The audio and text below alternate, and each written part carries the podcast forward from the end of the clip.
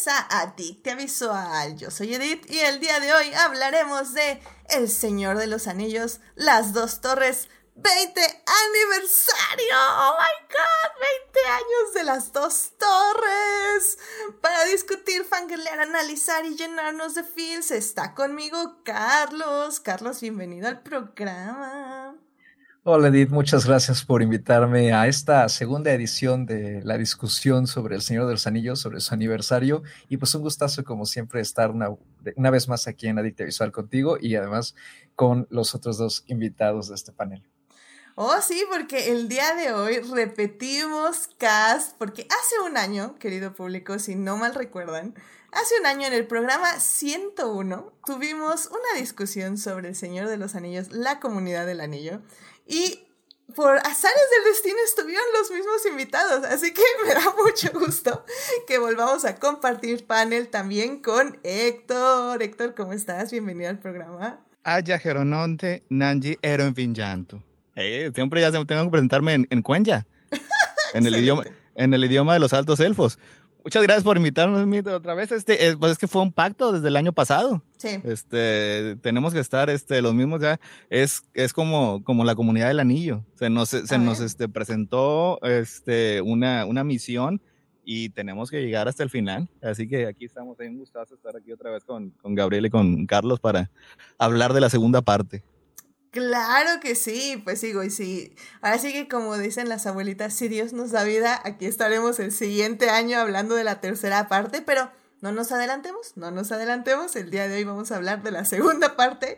Y como bien dijo Héctor, aquí también está con nosotros Gabriel. Gabriel, bienvenido al programa. Hola, un placer estar de vuelta. Este, aunque sea en condiciones así todas locas, y como hablaré un poco más adelante, tristes, pero siempre es un placer regresar. No, muchísimas gracias a ti por estar aquí. Pues ahora sí que hacer el esfuerzo siempre de estar aquí se les agradece mucho. Y pues ya saben, querido público, pues si se quieren unir a esta conversación, a esta revisión del Señor de los Anillos, estamos en Twitch en vivo los lunes a las 9.30 de la noche y los miércoles en el chat de YouTube a las 9 de la mañana. Este, querido público, es el episodio 150. ¿Qué? Es el episodio 150. Oh my god. ¡Qué emoción! Em, no lo vamos a festejar como tal, como digo, es un gran festejo ver siempre el Señor de los Anillos, la verdad, no, no lo voy a negar. Pero vamos ya como a mencionarlo ya como tal, como un festejo en el siguiente programa que va a ser el de Navidad. Pero bueno, aún así lo quería mencionar y quería agradecerles a todos ustedes que nos escuchan y que hacen posible este programa. La verdad es que 150 programas se piensa fácil, pero ya cuando se voltea hacia atrás dices, wow, es demasiadas horas hablando de cine y series, así que... y, no, estás, no estás contando los adictos bebés y no estoy contando. Tipo de cosas. Sí, no, no, los adictos bebés son aparte, son, son su propio milestone. Entonces, sí, no, la verdad les agradezco muchísimo el apoyo y pues hablando de apoyo, muchísimas gracias a nuestros mecenas Juan Pablo Nevado, Melvin Jiménez, Saulo Tarso, Adnan, Simena, Fernando y Héctor, que bueno, pues son nuestros Patreons y pues ya que gracias a, ellos, pues este, este programa ya también ha tenido como ciertas mejoras. Y próximamente sí ya estoy trabajando también en un makeover de imagen, pero pero es a ver, a ver si se nos da para iniciar el próximo año. Y, y, bueno, también rápidamente nada más quiero agradecer que ya tenemos más de 600 suscriptores en YouTube. ¿What? Uh.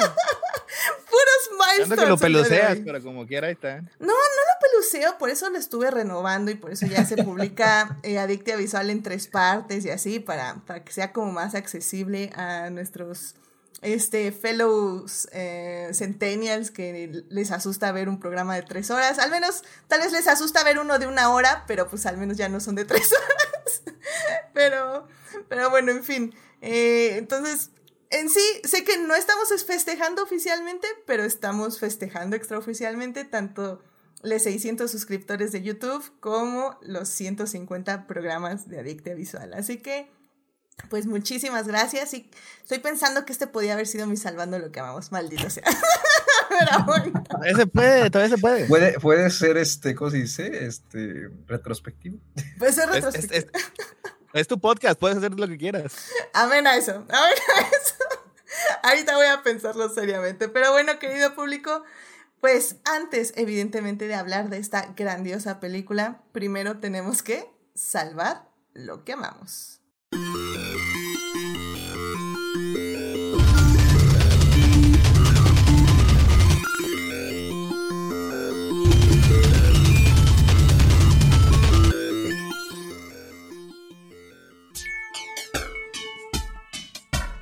Muy bien, ya estamos aquí para salvar lo que amamos. Carlos, ¿qué te gustaría compartir con el público esta semana? Ay, pues la verdad eh, me costó, eh, porque siento que hay como muchas cosas, pero bueno, eh, rescatar más que nada que pues es- se, está cerrando el año, ¿no? Y para toda la audiencia cinéfila, pues es el momento de estar poniéndose al corriente con las listas que van saliendo, con los estrenos que se nos están yendo.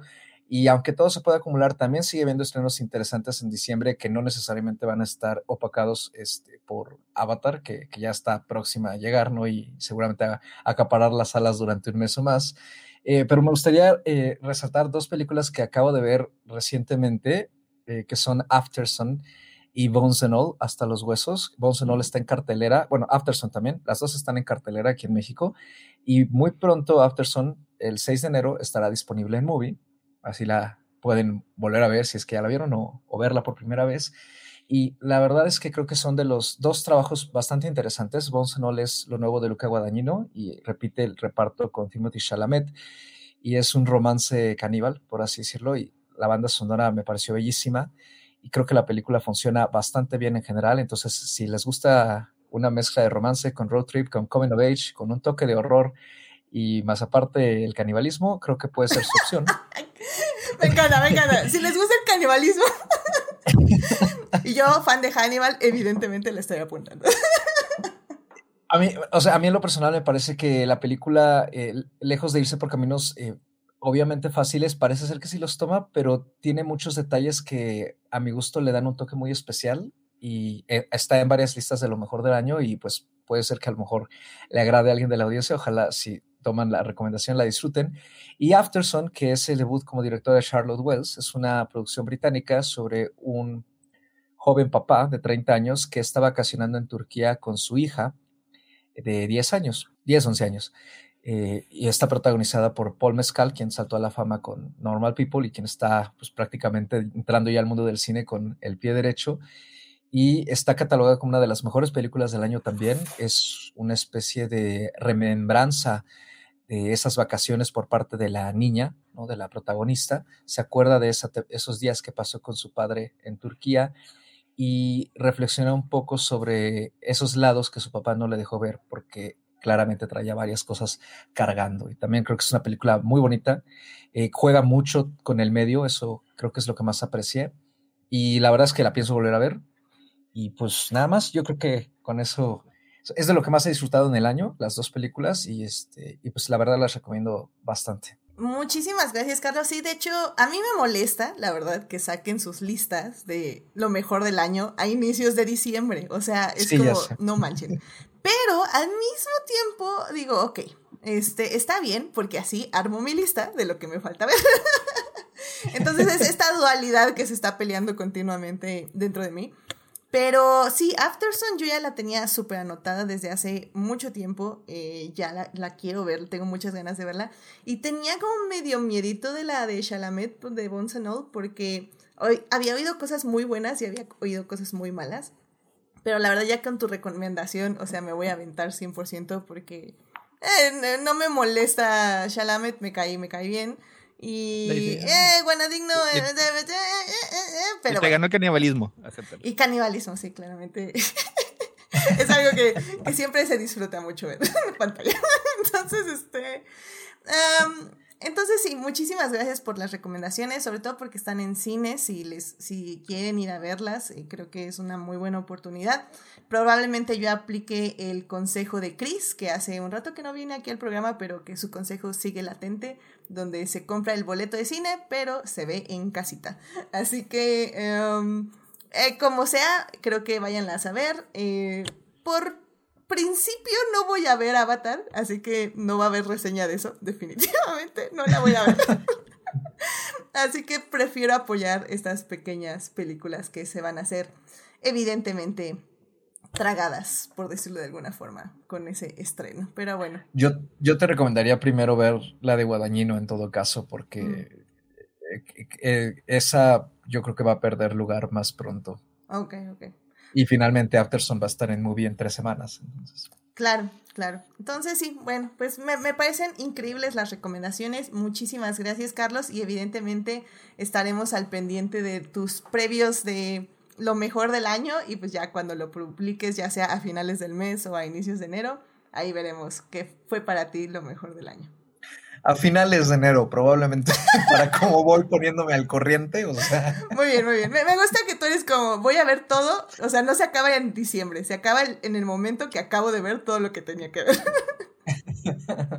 Perfecto, muchísimas gracias Carlos por compartir esto con el público. Héctor, ¿qué te gustaría compartir con el público esta semana? Este, bueno, como probablemente saben, este, eh, el autor del el libro que, que, está basado en la película que vamos a hablar hoy, pues falleció hace 49 años ya. El próximo año cumple 50 años de haber fallecido este eh, J.R.R. Tolkien. Pero este, como en, su, en vida dejó muchas notas, dejó este, eh, mucho material, se siguen publicando libros basados en, en, en su obra. Este, hace unos un par de años falleció es, el encargado principal, que era su hijo Christopher Tolkien. Pero como quiera, este, eh, sus, los herederos como quiera siguen este, publicando libros este, de su autoría. El más reciente que se publicó, creo que hace un mes, creo que fue el, el 15 de noviembre, es uh, The Fall of Numenor. Y este es una recopilación en general de material que ya había sido publicado en otras ocasiones, este, en los apéndices de Lord of the Rings, en Unfinished Tales y en The History of Middle Earth. Pero mm, algunos de esos materiales son muy pesados de leer, o sea, la historia de Tierra Media son 12 volúmenes, este, son miles y miles de páginas, que es un trabajo académico de la manera en la que este, se escribió toda la obra de Tolkien. Este, así que han ido sacando libros como que son un poquito más fáciles este, de leer, un poquito más fáciles de digerir, y este es uno de ellos.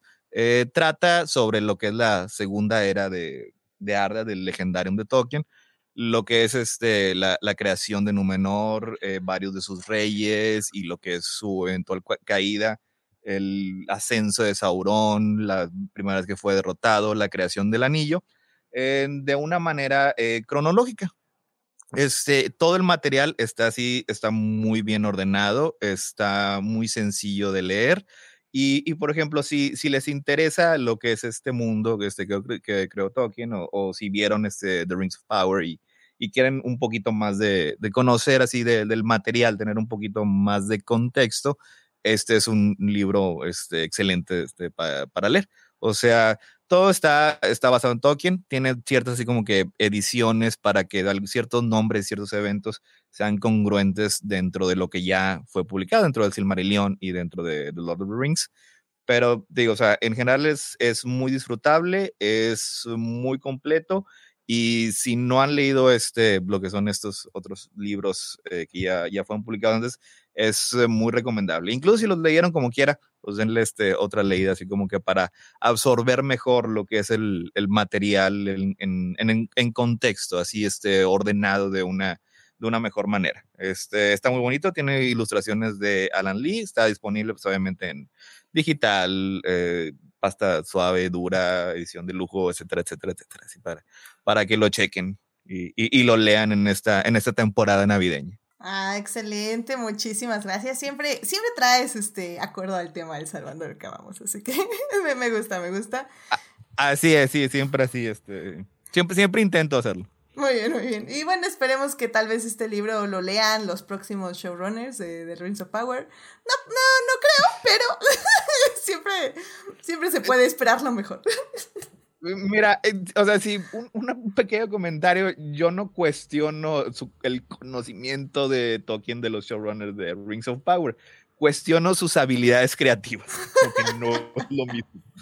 O sea, estoy seguro que conocen el material, pero es lo demás el problema.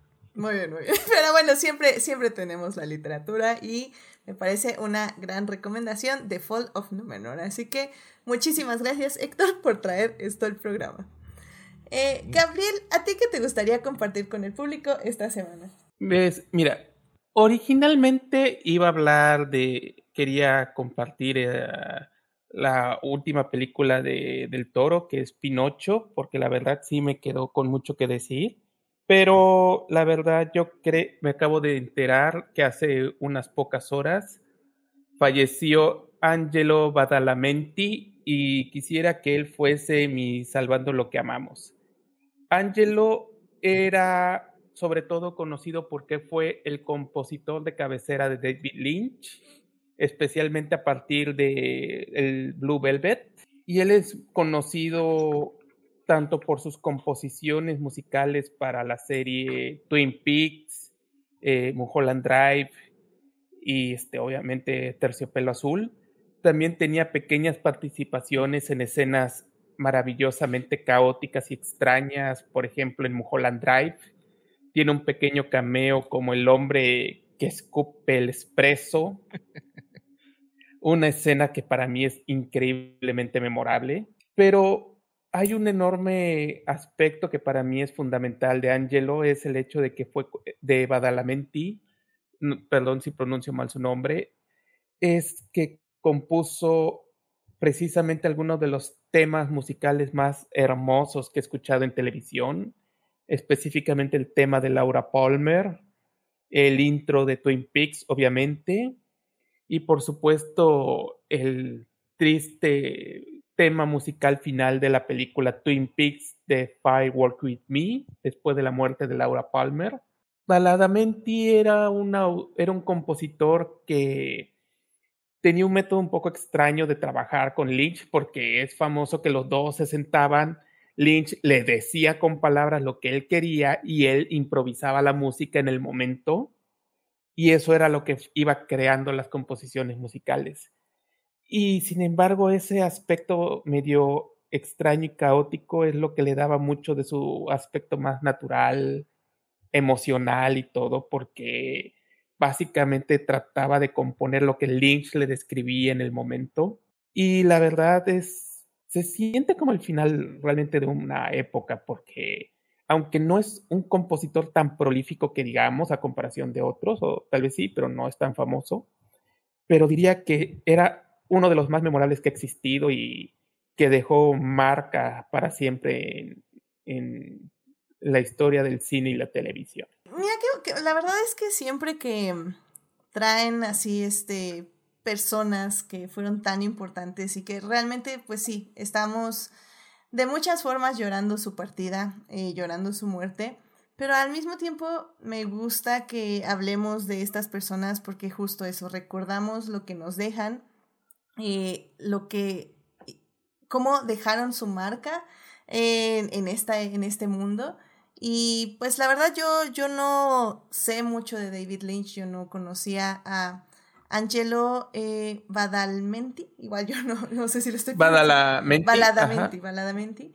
Eh, pero sí sé que mucha gente sí, sí lamentó mucho su pérdida y pues qué, qué bueno que nos lo traes igual para conocerlo y para que también los escuchas, este, y pues yo también nos echemos un clavado en su filmografía, por decirlo de alguna forma, y pues también conocer cuál fue su trabajo. Así con que, con que escuches el tema de Laura, con que escuches el tema de Laura Palmer, es, es una, es la, es el tema que define Twin Peaks y el y el, y el detrás de cámaras es también el, el intro de Twin Peaks también este ah claro el intro de Twin Peaks. el intro de Twin Peaks.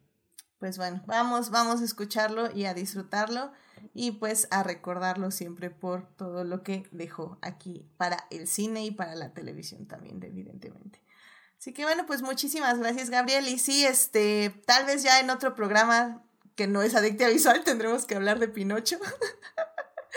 Yo también tengo cosas que decir al respecto.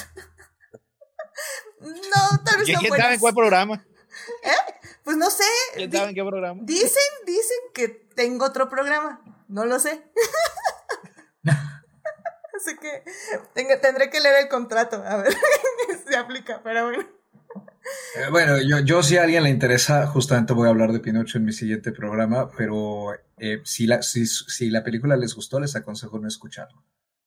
Ah, ok, entonces sí me puedo ir. no, la verdad, la verdad entonces, no. Yo no me voy a asomar entonces. sí, creo que. En el otro podcast de Edith, no creo tampoco que se, se toque mucho el tema, así que. Perfecto, me voy con Carlos. ¿En serio soy el único? ¿Soy el único que amó la película? No, la verdad, eh, mucha gente la amó. Eh, mucha gente. Yo sé que estoy en la minoría. Yo también sé que yo estoy en la minoría. No te, te encontraste en el programa de la minoría, o sea, realmente. Ajá.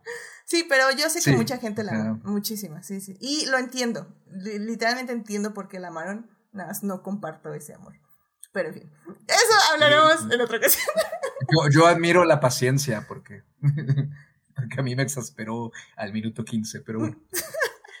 en fin, bueno, pues muchísimas gracias Gabriel por traer este Salvando lo que amamos. Y pues sí, vayan a ver Pinocho, o sea, al final del día eh, es un logro eh, de stop motion, es muy bella visualmente y pues como siempre, pues hay que hacerse de su propio criterio. Así que vayan a ver y pues coméntenos a ver qué les pareció, tanto en plano secuencia como en crónicas, que creo que no van a hablar, pero y como aquí en Adicta Visual, que tampoco vamos a hablar, pero también me encantaría saber. Bueno, uno nunca sabe, uno nunca sabe lo que depara el futuro.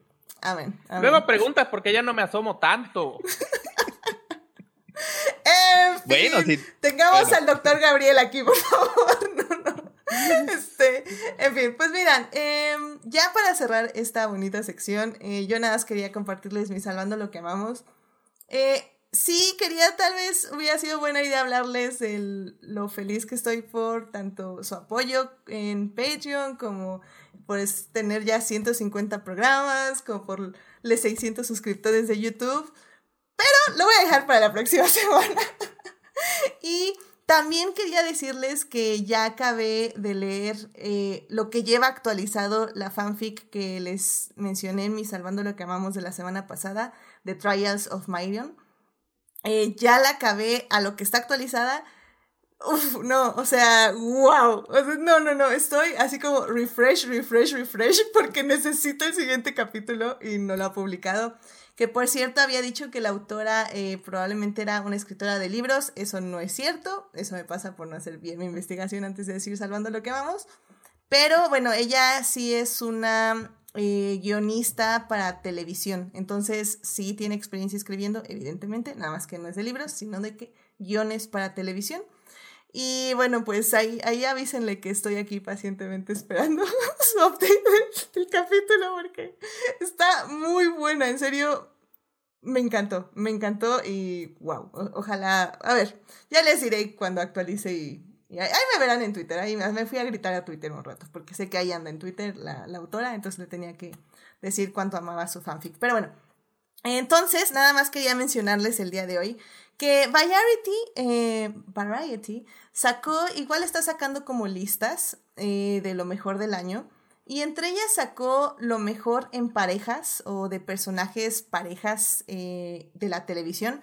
No necesariamente parejas románticas, pero sino, sino más bien como las mejores dinámicas entre dos personajes de una misma serie. Y mencionó varias que estaban bastante interesantes, entre ellas dos series que la verdad tengo mucha curiosidad de ver. Eh, una, de hecho, creo que la mencionó Christopher hace mucho, salvando lo que amamos Abbott Elementary, creo que se llama, y The Bear, que también me interesa mucho ver y ya voy a tener que descargar, que, que, está en Star Plus, digo, entonces hay que verla ahí en Star Plus. Pero... Suscribirse a Star Plus. Suscribirse a Star Plus, efectivamente. Pero no sé, o sea, creo que hubo varias, eh, tres en especial que mencionaron en esa lista que me hizo darme cuenta que lo buen año que tuvimos para una, Enemies to Lovers, y dos, en sí de química romántica entre parejas, ya sea tóxica o no tóxica. y bueno, es que en esa lista se mencionó a Jonathan Bailey y a Simon Ashley como Anthony y Kate de la serie de Bridgerton. Eh, eh, bueno, Bridgerton hablamos de esta segunda temporada en el programa 118 a inicio de este año. Y pues ya saben, o sea, realmente la química de esos dos, wow, o sea, la verdad, chispas, chispas por doquier. Mm, nos encantó esa temporada. Vayan a escucharnos hablar de, estas dos, de estos dos personajes que amamos con todo nuestro corazón. Eh, también mencionaron a Jacob Anderson y Sam Raid de entrevista con el vampiro, una serie de la que casi no hablamos aquí en Adictia Visual, eh, realmente, pero bueno. Me suena. Te suena, ¿no? sí. Pero no, creo que, creo que casi no hablamos, pero si quieren saber de ello, hablamos en un programa. Eh, en el 147 hablamos de entrevista con el vampiro y por qué esta relación amorosa y extremadamente tóxica nos cautivó a Daphne y a mí. Hablamos en el programa 147 y en 7 mini adictias, entonces los que gusten ahí lo pueden escuchar. y también mencionaron a Morphy Clark y Charlie Vickers, Charlie Vickers, que pues ya saben son eh, nuestra Galadriel y nuestro Halbrand o Sauron. Y, y cómo su química pues fue lo que se más se salvó de, eh, de The Rings of Power, lo cual pues obviamente estoy muy de acuerdo y que amé con todo mi corazón y que han sacado fanfics eh, gracias a esta relación, a, esta, estos dos actores, bueno, esta actriz y este actor. Eh, han sacado fanfics increíbles y la verdad es que sus actuaciones son muy fáciles de pasar a los fanfics, también porque están muy bien escritos, no lo voy a negar. Entonces, ay, no sé, se me ha hecho un gran año eh, para parejas tóxicas, parejas románticas y parejas enemies to lovers. Y pues ya cuando empiece a hacer mi lista de lo mejor de año en series, creo que va a haber muy, muy buenas cosas y me emociona mucho empezar ya a pensar qué voy a poner en esa lista. Así que bueno, pues vayan a ver las series que les mencioné, vayan a ver la lista de vaya, Vayan a ver la lista de Variety, que creo que también tiene cosas interesantes que no he visto, pero que al menos se ven interesantes. Y, y pues ya, vamos a seguir salvando lo que amamos en el cine y la televisión. Pero bueno, ya vámonos a eh, hablar del día de hoy, del tema que tenemos. Así que ya vámonos a hablar de cine.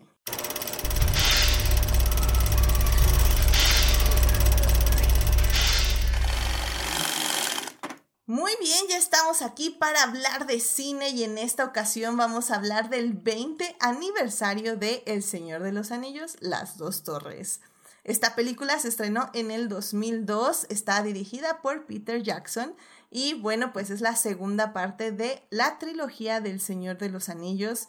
Como ya digo, cumplió 20 años. La película la pueden ver en Prime Video y la pueden ver en HBO Max en su versión normal y en su versión extendida. Por fin, sí podemos recomendar HBO Max. Yo la vi ahí, se ve bien. no vi ningún problema. Es que es de Warner.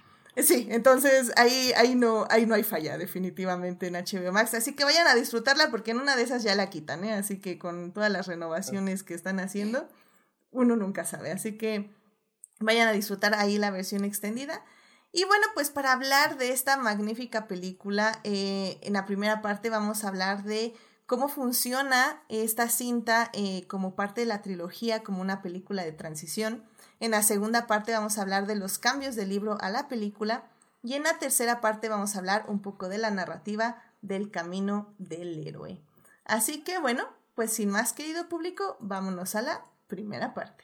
It is not a donut but a smaller donut with its own hole. And our donut is not whole at all. Muy bien, ya estamos aquí en la primera parte de este programa. El día de hoy estamos hablando de El Señor de los Anillos, Las Dos Torres, que cumple 20 años de haberse estrenado. ¿Qué?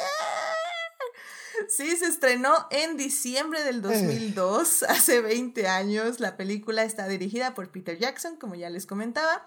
Y pues, como les decía, la pueden ver en Prime Video y en HBO Max. En HBO Max está en sus dos versiones, en la versión de cines y en la versión extendida. Y digo, nada más para que eh, sepan, eh, o más bien les recuerdo que hace un año hablamos del Señor de los Anillos, la comunidad del anillo. Hablamos de esta película en el programa 101. Tenemos al mismo panel de invitados para discutir nuevamente esta película. Bueno, nuevamente sobre la trilogía del Señor de los Anillos. Y en ese programa hablamos de la literatura de Tolkien, de, quien, de donde está basada la película que es en el libro del mismo nombre, El Señor de los Anillos, escrita por J.R.R. Tolkien. Ahí hablamos de la literatura en ese programa, hablamos de la producción, porque digo nada más como para recordarles, la producción literalmente fue eh, un monstruo, ya que se grabaron las tres películas al mismo tiempo. De eso hablamos en ese programa, así que vayan a escucharlo y evidentemente hablamos de la comunidad del anillo, la primera parte de esta saga. Así que en esta parte ya no vamos a tocar tanto esos temas o tan eh, de forma tan profunda como lo hicimos esa vez. Así que bueno, si quieren volver a, o escuchar o volver a escuchar lo que dijimos hace un año sobre la saga, pues vayan al programa 101 de Adictia Visual. Pero bueno, ahora en esta ocasión ya vamos a hablar de las dos torres, que es esta cinta donde pues básicamente se continúa la aventura o donde nos quedamos, que básicamente es dejamos ya a nuestros personajes muy separados, ya cada quien está yendo, esta comunidad que inició eh, para eh, con la misión de ir a lanzar el anillo de Sauron al, al volcán, ¿cómo se llama? Mont Doom. Mont Doom. Mont Doom. Orodruin. Eh, perfecto. este, se, tuvieron que separar por diferentes razones. Entonces, Frodo y Sam se encuentran en camino a Mordor para destruir el anillo. Eh, Mary y Pippin se encuentran secuestrados por los orcos de Saruman, mientras que Aragorn, Gilmy y Legolas están tratando de rescatarlos, así que van atrás de ellos, literal, atrás de los orcos, corriendo como locos. Y pues nuestro querido Gandalf, pues sabemos que probablemente murió enfrentándose al Barlog. Pero bueno, ahí empezamos esta película del Señor de los Anillos y pues Carlos, ¿por qué no nos hablas un poquito de por qué esta película en general, en toda su narrativa, podemos decir que es una película de transición en la saga? Pues yo creo que en general o sea, ya no solo porque está datada de lo que ahora se conoce como el segundo libro, ¿no? De, de Tolkien, o el cuarto y tercero y cuarto, según lo consideran. Este, vamos, creo que es, es justamente la película puente, ¿no? Entre lo que inició y la conclusión, ¿no? Y podría decirse que de cierta forma es donde está una buena parte del nudo de la novela o de la historia en general, a pesar de que la primera parte también tiene sus conflictos. Pero creo que es a partir de esta parte, ¿no? y, creo que la película respeta mucho eso respecto a la novela, en que los temas que se asentaron en un inicio en la primera película ya están asentados, entonces ya solo hay que seguirlos desarrollando. Los caminos de los personajes se pueden, con la separación, les permite desarrollarse de una forma distinta ya no están solamente siguiendo una cabeza, que es la de Gandalf, y Aragorn de cierta manera en el camino que se sabe que tienen, sino que al separarse los personajes menos, digamos, hábiles, en teoría, eh, pues se ven obligados a prácticamente sacar el temple de acero para poder sobrevivir con, lo que, con lo que se están enfrentando, ¿no? Y creo que eso permite un avance que a la vez va preparándonos para cómo van a ir concluyendo estos arcos narrativos en la tercera parte. Creo un poco que, digo, ya eh, aquí entraría un poco la comparación entre el libro y la novela. Sí creo que a lo mejor eh, esta preparación en la adaptación queda un poquito cortada porque a lo mejor, como no tenemos justamente el saneamiento de la comarca en, en la adaptación del Retorno del Rey, digamos que pareciera ser que el, el desarrollo va a quedar un poco cortado respecto a Mary Pippin, quizá, ¿no? Pero la película se las arregla para de todas maneras completar parte de ese desarrollo a su manera y creo que justamente por eso es una, es como el, el, tomo puente, ¿no? Porque va metiendo, va terminando un poco lo que hizo la primera parte, iniciando lo que va a ser la tercera, pero al mismo tiempo nos va desarrollando los personajes de formas muy distintas. Podemos ver se desarrolla mucho mejor, por ejemplo, no solo Aragorn como personaje ya un poco más independiente del estar siguiendo a Gandalf y de estar cuidando a los hobbits, sino también empezamos a ver cuáles son las cosas que él está cargando con lo que sabemos que él lleva de ser el heredero de Isildur. La relación entre Legolas y Gimli también se desarrolla cada vez un poco más. Merry y Pippin se distancian de los otros y entonces pueden brillar en lugar de ser simplemente los dos hobbits que no son Frodo y Sam. Y bueno, también eh, cuando Gandalf regresa ¿no? a, a, escena, este, vemos un Gandalf bastante distinto, ¿no? Que creo que también eso le da un toque muy particular al libro. Y bueno, eh, pues Boromir ya no está, pero la verdad es que creo que es un personaje que eh, a mí siempre me ha parecido que era necesario que se muriera, no solo para darle ese empujón a Frodo en la última parte de la comunidad del anillo, sino que también no veía yo un, eh, un personaje que fuera a ir más allá, ¿no? Y creo que la película, con los cambios que sí hicieron, de no haber seguido eso, pues en primera habría sido el enojo de los fans y en segunda sí habría ido muy en contra ¿no? de lo que todo el quien estaba estableciendo con la muerte de, Boromir, ¿no? Como, como tema y como importancia, ¿no? De el poder del anillo. Entonces, creo que el que se reduzca ese personaje, digamos, del elenco principal, más aparte de la separación, permite que estos personajes brillen a la par de que se nos presentan otros nuevos que van a cobrar cierta importancia. Obviamente en la película esa importancia es un poquito más reducida, pero este, que de alguna forma también logran ser desarrollados, que son justamente los personajes del reino de Rohan. Y pues creo que en general podría decir que asienta y afianza muy bien todo lo que, se ha propuesto. Entonces, ya no tenemos que estar lidiando con presentarnos todos los personajes otra vez, ni con establecer eh, nuevos, digamos, eh, parámetros de su viaje, porque sabemos que el viaje de ellos en sí la meta es la misma, simplemente están tomando caminos distintos. Y al saber también que es transición, eh, pues no hay como una prisa tal cual de llevar la conclusión tal, eh, de cierta forma, ¿no? O sea, porque sí, se tiene que llegar al terminar la película a cierto punto, hay que llevar a los personajes a cierto punto, pero en ese transcurso podemos eh, explorar mucho el camino, el viaje por el que están pasando, porque finalmente lo que ya se tiene designado para la tercera parte solo puede ocurrir ahí. Entonces, creo que en ese sentido la película es menos acelerada que la Comunidad del Anillo, eso recuerdo que lo comentamos aquí el, el año pasado, que, digo, en parte es por lo que funciona, ¿no? También como adaptación, la comunidad tiene esa urgencia y es muy buena para presentarnos a todos los personajes en menos de 15, 20 minutos.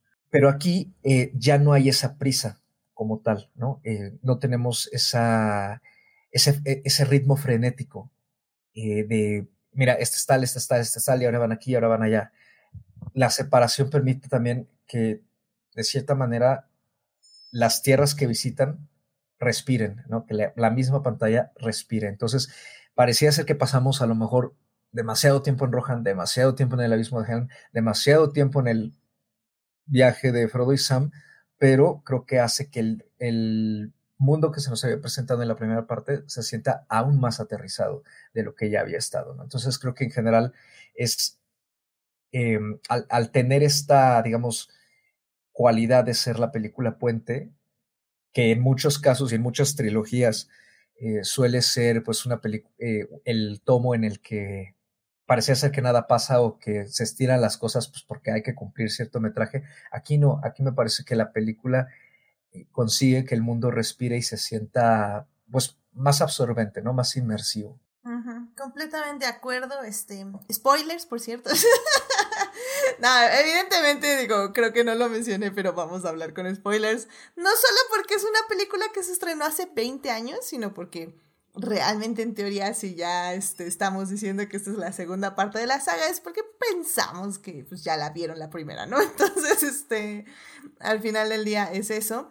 Pero bueno, justamente eh, creo que es muy cierto lo que dices, Carlos. Em, no sé cómo lo habrá recibido una persona que no sabía que esto era una trilogía.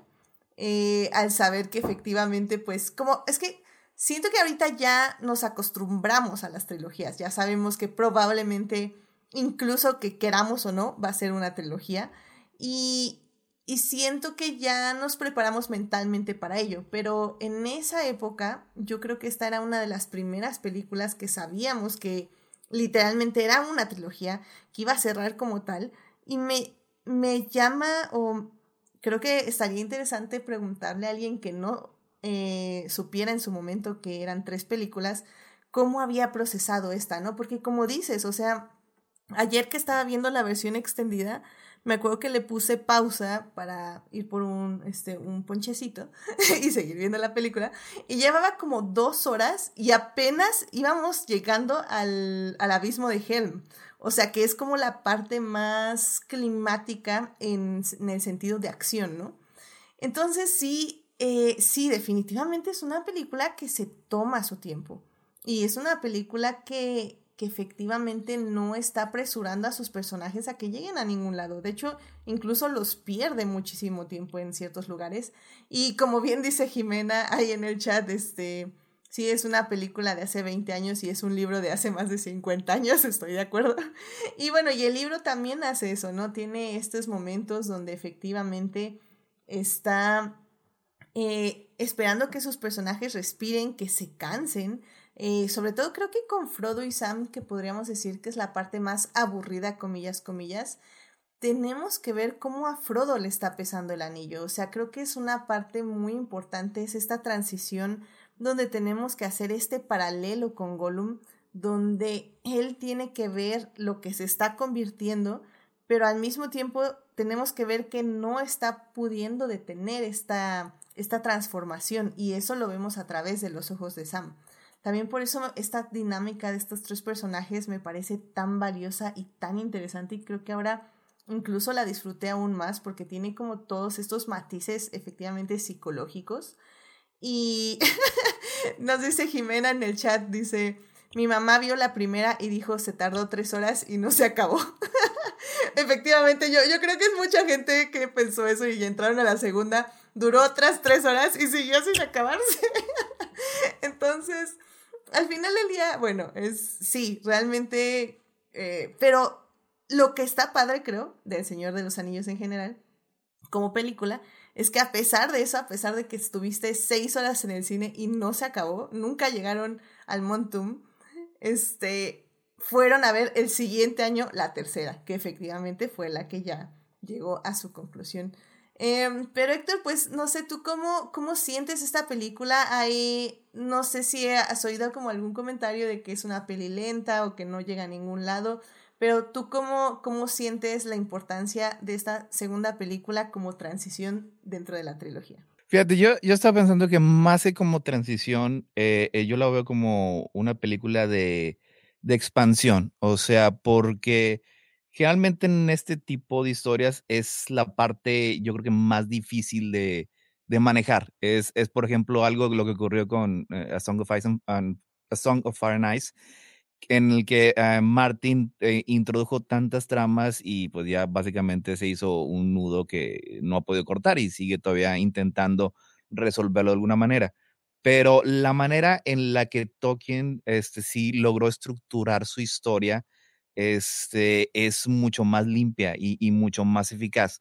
O sea, teníamos Fellowship, en que es una película casi enteramente lineal. O sea, este, y también la manera en la que este, eh, eh, Jackson la filmó y, escribió el guion junto con, con eh, Philippa, Boyens y Frank Walsh, es toda, toda la película en sí trata sobre Frodo y el anillo y, y cómo los demás personajes actúan y reaccionan a, lo que es la misión, a lo que es el anillo, a lo que es el, el, el MacGuffin, el punto importante de la historia. Aquí en esta película, esos elementos que fueron introducidos son liberados y, y, nos enseña lo que es este mundo tan expansivo que Tolkien creó. Y este, porque aunque sí ya teníamos este, todos estos personajes que ya conocíamos, los, los nueve este, integrantes de la comunidad, que ya para este punto ya eran este, siete, este, se dio tiempo de, eh, bueno, primero a los personajes que ya, ya conocíamos, este, pues se profundizó un poco más en ellos, un poco más en sus motivaciones y en sus personajes. Pero introdujo lo que es eh, toda esta nueva civilización, o sea, son eh, la marca, los, los jinetes de Rohan, que viene junto con toda su estructura política, viene con todo su conjunto de personajes. O sea, tenemos al rey Theoden, tenemos este, a Eowyn, tenemos a Eomer, tenemos este, a Grima también, y pues yo creo que también de, manera tan igual muy importante, este, ya introducido eh, completamente es, es Gollum. O sea, y, y todos estos personajes hacen que la historia tome este, una, una longitud mucho más amplia. Y es ahí cuando esto se, se podría ya convertir ya en, en, en, el nudo. Pero, o sea, gracias a que tenían el material fuente tan, tan bien establecido, Jackson como quiera logra este, contar la historia de una manera clara sin básicamente hacer que nos perdamos. O sea, porque aquí ya tenemos, este, ya son, eh, son tres historias distintas, ¿no? Las que tiene que cortar y editar entre una, entre una y una y otra, sin que se pierda el, el ritmo de, de, la película, sin que se pierda el espectador. También nos introduce este Faramir, que es muy importante, es el hermano de, de Boromir, este, que también sirve también para, para contarnos un poquito más de, de por qué este eh, Boromir actuó de la, de la manera en la que hizo. Porque sí, este, unas críticas que sí, sí, sí le tengo un poco a la, a la trilogía es que si bien Tolkien eh, era un poco más este, sutil o era un poco más eh, eh, ambiguo en la manera en la que presentaba el bien y el mal, o sea, porque siempre se le tacha de maniqueísta, pero nunca ha sido tan, este, tan claras las distinciones. Y, y Tolkien en algún, digo, y Jackson en la película por distintos motivos este, narrativos, eh, y tal vez incrementa algunos ciertos este, elementos de los personajes de manera negativa, que yo creo que lo, eso lo vemos este, muy claramente en la siguiente, lo veremos el próximo año con, con Denethor. Pero con Boromir este, no, no fue así, o sea, este, y aquí pues ya, ya se establece que pues básicamente era era una persona pues, relativamente heroica que lo único que quería era ayudar a su pueblo y complacer a, a su papá, a, a Denethor. Y, como parte de estos problemas este, familiares, pues también ya tenemos este, a, a Faramir. En general, o sea, cómo, cómo esta película sirve para, para presentar, o sea, todos esos personajes, introducirlo al público, mientras mantiene eh, lo que es la, la carga emocional, porque es, es, algo que tiene esta película muy, muy constante, la manera en cómo este, es capaz de, de crear una, una reacción emotiva en la audiencia. Yo creo que es todavía mayor de lo que era en, en Fellowship, porque lo que es el, el clímax de esta película, pues la verdad es, es, es, e, es fantástico, que es, que, que, yo creo que es, es algo que este Jackson tuvo mucho en cuenta, o sea, porque a pesar de que obviamente no podía iniciar esta película, porque, la, porque en la película anterior, y no podía terminar, como quiera, tuvo mucho empeño en que al menos de una manera narrativa eh, tuviera un inicio y tuviera un final. Si bien obviamente no, no narrativo, eh, al menos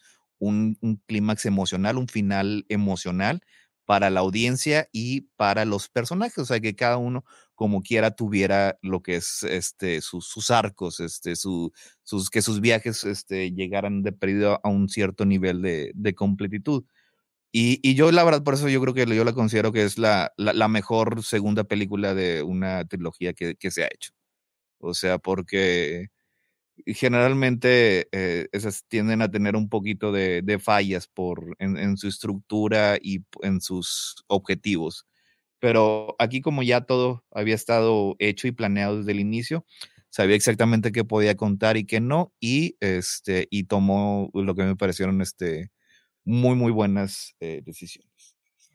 También es una película que, que, este, que es eh, en, en alcance es, es, mucho mayor, o sea, porque si hay que mencionar un poquito el, el contexto, o sea, si bien este, eh, la primera película, pues era una película de, de alto presupuesto, como quiera seguía siendo una gran apuesta, o sea, no se sabía que iba, si iba a tener éxito o si iba a fracasar horriblemente. Y pues sí lo fue, o sea, tuvo un, tuvo un enorme éxito, fue nominada a una multitud de premios. Así que, aunque ya estaban obviamente filmados, se filmó en, creo que fueron 13 meses, este, eh, las tres películas, ya con esta, esta certeza de que iba a ganar dinero, pudo regresar este Peter Jackson a, a, filmar lo que, lo que le había faltado y este, que los efectos fueran este, bastante más refinados. O sea, lo que, en particular, Gollum, digo, sigue siendo algo impresionante. Todavía después de todos estos años. De, de, hecho, qué bueno que lo mencionas y digo, creo que lo podemos mencionar en esta parte tranquilamente. Eh, yo sí tenía miedo de ver a Gollum Eh, bueno, a ver, rápidamente nada más. Efectivamente, la película fue nominada para muchos premios. Eh, para los Oscars fue nominada para seis categorías, de las cuales ganó eh, mejor edición de sonido y mejor efectos especiales. Sí fue nominada para película, para edición, para sonido y para arte. Ya saben que había antes dos categorías de sonido. Este, y bueno, y para los Golden Globes fue nominada para mejor película y mejor director, no ganó ninguno. Y pues sí, ya empezó a ganar mejor película, por ejemplo, en los Saturn Awards. Y pues este, efectivamente ya fue muy, muy nominada y ya muy reconocida. Igual podemos hablar ya de las campañas de publicidad que ya eran también muy, muy, muy este, elaboradas y ya con más entrevistas y ya ahora sí haciendo gira con todos los personajes y todos los actores. Entonces, realmente sí fue muy interesante ver eso. Y efectivamente, en... Ajá. Ahorita no es que, que, que pregunto, o sea, sí había, yo creo que sí hubo este, eh, este espectadores un poquito pues, despistados que, que, que no sabían que esto era una, una trilogía, pero en general, o sea, siempre se, se manejó, se publicitó que este iba a ser este, una trilogía. El primer corto que yo recuerdo de la saga, o sea, este, precisamente era un corto de, de trilogía, o sea, se, se mencionaban las tres películas que se iban a estrenar con un año de diferencia cada una. Ok, ok. Sí, la verdad no me acuerdo. Eh, como digo, eh, bueno, como dije hace un año, yo ya había leído los tres libros en ese entonces y probablemente ya hasta había leído El Hobbit y El Sin Marrilón para este, para este momento al ver las dos torres. Entonces yo evidentemente ya sabía que era una trilogía y ahorita no recuerdo cómo era la publicidad, pero probablemente sí, digo, no, no creo que, que estés este, equivocado definitivamente, porque pues sí, querían que supieras que la película todavía iba a tener otra, otra más y que ibas a querer ir a verla y que no te desanimaras porque iba a estar increíble esta. Y hablando de increíble, pues sí, efectivamente los efectos especiales creo que se ven muy bien se siguen viendo muy bien. Eh, la versión que ahorita está la extendida en HBO Max es una versión también que ya está restaurada. Entonces, eh, Gollum, si bien hay momentos que sí se ve un poco sobrepuesto, eh, sobre todo creo que en las tomas más abiertas, la realidad es que, digo, Marvel nos está entregando este tipo de efectos especiales hoy en el 2022. Así que realmente no se ve mal. Es que hay, una, hay unas partes e, en, los que el trabajo de efectos es, es, o sea, es verdaderamente impresionante, o sea, porque la manera en, en, la que se filmó, o sea, o sea primero se hacía la escena con, con Andy Serkis, este, y luego se volvió a filmar sin él. Este, pero siempre las mejores actuaciones de, de Wood y Sean Astin, y, y siempre eran con, con Andy Serkis ahí, así, obviamente. Así que, este, pues ya lo que acabaron haciendo es básicamente fue rotoscopiar a Andy Serkis, o sea, borrarlo como se borra en Photoshop manualmente, eh, cuadro por cuadro, nada más para sacarlo a él y sobreponer este a Gollum. Pero hay muy, varias ocasiones en las que, este, pues todavía queda la, o sea, dejaron obviamente las partes en las que Andy Serkis estaba interactuando con el medio ambiente que eh, la verdad se, se, ven fantásticas, o sea, cuando está en el río, este, cuando están moviendo eh, las cosas en el piso, o sea, esos son grandiosos efectos todavía años después. Completamente de acuerdo. Y pues Gabriel, ya para cerrar esta sección, eh, pues nada, ¿cuál, ¿cuáles fueron así tus pensamientos al ver las dos torres y como una película donde sabías que todavía faltaba una tercera parte, pero que podías disfrutar al menos todas estas, estos desarrollos de personaje? Una cosa es que yo sí recuerdo precisamente que hubo mucho énfasis en la cuestión de que eran tres partes. De hecho, cuando empezaron a salir los primeros trailers, siempre se hacía mucho énfasis en la trilogía, la trilogía, la trilogía. E incluso cuando salió el primer tráiler salía así de que cuál era el nombre de las tres películas y cuándo iban a salir. En ese sentido recuerdo que, o sea, nunca va a faltar el despistado, pero sí recuerdo que querían dejar bastante claro de que eran tres partes. Y bueno, en mi caso sí tengo que admitir que para ese punto yo ya había leído la novela, así que no hay absoluto que no hay mucho ahí que me hubiera sorprendido así tal cual, con excepción de algunos cambios que de hecho sí se dieron. Pero, ay Dios mío, ¿qué puedo decir de, la, de esta película? Quiero que es una, sí, es una película que para bien o para mal dejó un impacto muy fuerte en el cine.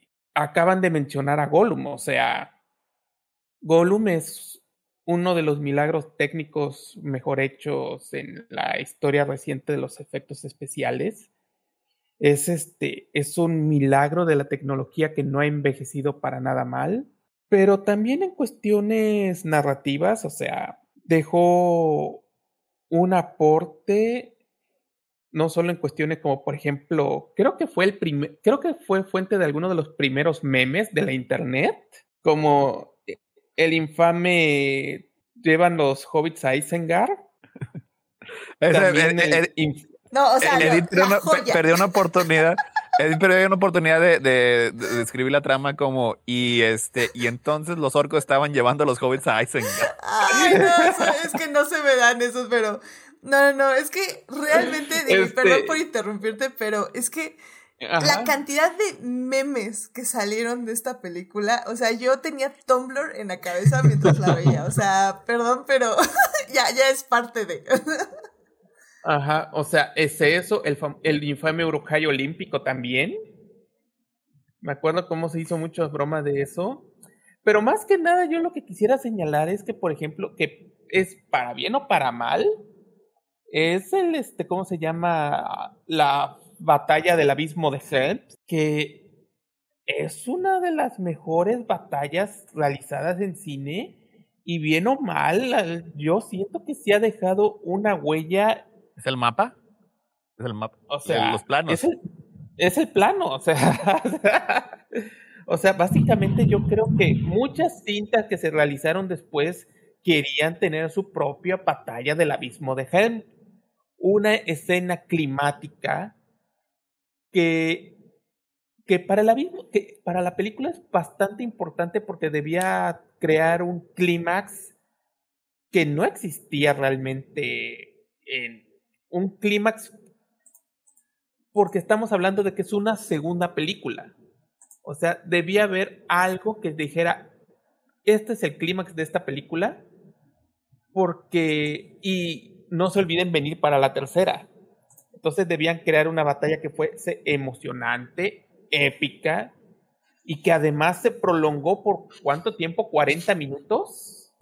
Yo, creo que era como una hora, o sea, realmente una, hora de la batalla. Sí, es, es muy larga. es, Una, es, una, es una batalla larga en al menos, o sea, es que si lo vemos, o sea, si lo vemos consideración con otras películas antes y después, es una batalla larga, pero está tan bien coreografiada, está tan bien planificada, está tan bien hecha, que se siente justificado. Y desde entonces yo siento que es como que lo que mucha gente normalmente piensa de manera inadvertida cuando habla de una batalla climática. Cuando uno espera su gran, su gran guerra, al punto que incluso recuerdo que hasta Twilight empezó a tener sus batallas porque se empezó a crear esta idea de la necesidad de una gran batalla climática. Es este, o sea, así que tengo que hablar de lo que siento de la película, yo diría que para mí fue un gran desarrollo de personajes, un gran, pero también una gran demostración de técnicas tanto tecnológicas como narrativas, que para bien o para mal se quedaron pegadas por un buen rato y todavía están pegadas. Eh, eh, nada más este, un, pequeño comentario. La batalla de Helm's Deep dura 23 minutos. ¿Solo 23 minutos? Ay, no puede ser. ¿Sabes qué? Es que yo, yo sí cuento, o sea, la batalla en sí, desde que llegan. ah, bueno. Ajá. O sea, realmente de estar ahí en Helm's Deep eh, planificar todo, en lo que llegan los elfos, lo que llegan los orcos, luego ya la batalla en sí, que son los 23 minutos. O sea, yo creo que todo ese cacho es una hora. O sea. Pero, pero incluso en la versión extendida son 23 minutos. Mm, ah, creo que sí, porque en la versión extendida lo único que este, ahí añaden es un poquito más de, de escenas de violencia que le, gustaba a Peter Jackson. Pero es que eso es algo que se me quedó muy grabado porque es lo que él mismo dice, o sea, y, me parece una lección fantástica que al mismo Peter Jackson se le olvidó. O sea, con todos los minutos que dura la batalla, eran 23 minutos, y él decía, entre más la hacíamos durar, menos impacto tenía. Mm, ok, ok, ok. Y, y de entonces a Ah, todos se les ha olvidado eso. Este, y me, pero eso ya incluye también los cortes, por ejemplo, para las escenas de Frodo, las de. No, no, no. Ah, o sea, bueno, es la, por la eso es un pura, poco- la, la- ah, la pura, este, ya, sí, sí, no, porque sí, todo con Ajá. todo, y con, No, sobre pero- todo pero con de- Isengard, porque ahí es- el paralelo es con Isengard. Sí, ahí es, ajá, exactamente. Yo creo que, bueno, a mí en lo personal, o sea, sí, sí me gusta mucho la película, pero sí creo que, eh, pues puede ser que dependiendo, ¿no? Del el humor, el eh, cansancio que uno eh, traiga cuando se pone a ver la película, creo que a veces puede hacerse un poquito pesada, porque es una batalla que además está filmada al ser de noche. Entonces, como que es muy, visualmente puede ser muy monótona, ¿no? No sé, tío, o sea, es el mismo, la misma paleta de colores durante mucho tiempo seguido. Entonces puede ser un poquito pesada. Yo, yo conozco personas a las que se les hace pesada este, verla. Y a mí se me ha hecho pesada cuando, de, por alguna razón, he dicho, Ay, voy a ponerme a ver los Señores Anillos a la medianoche, ¿no? Entonces, este, y es como de... mm. Pero creo que a pesar de que es monótona, a mí algo que siempre me ha impresionado mucho es lo bien filmada que está al grado de que se ve muy bien. O sea, está oscuro, pero se distingue todo muy bien. Es que ya en esta época de HBO ya uno tiene que agradecer que está viendo algo en la pantalla. Sí, claro, o sea, Y ahí, ahí lo que me, me gusta es eh, eh, el espacio temporal y, y físico que, que ocurre en la película, digo, en la, en la batalla, porque nunca te pierdes. O sea, siempre sabes exactamente dónde está.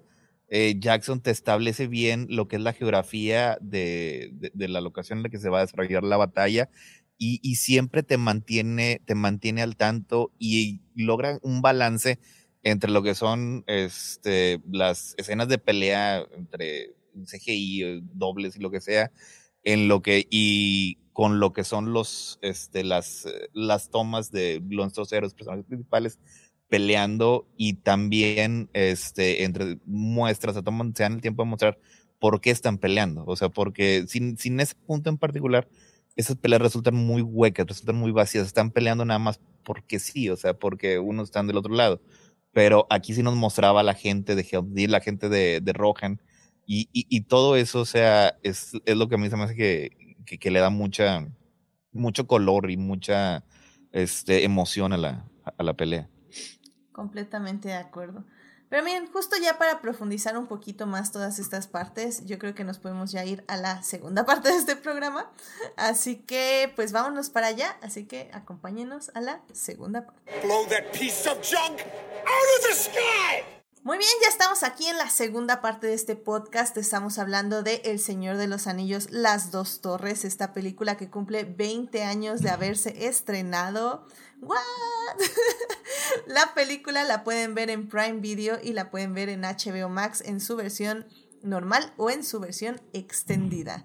Eh, bueno, pues justamente en la primera parte estuvimos hablando un poco de cómo funciona esta película como transición en la trilogía, porque bueno, eh, por si no lo saben, esta es una trilogía y pues esta al ser la segunda parte realmente estamos haciendo, acompañando a muchos personajes en su camino hacia su conclusión de su eh, journey como héroes, de su viaje como héroes.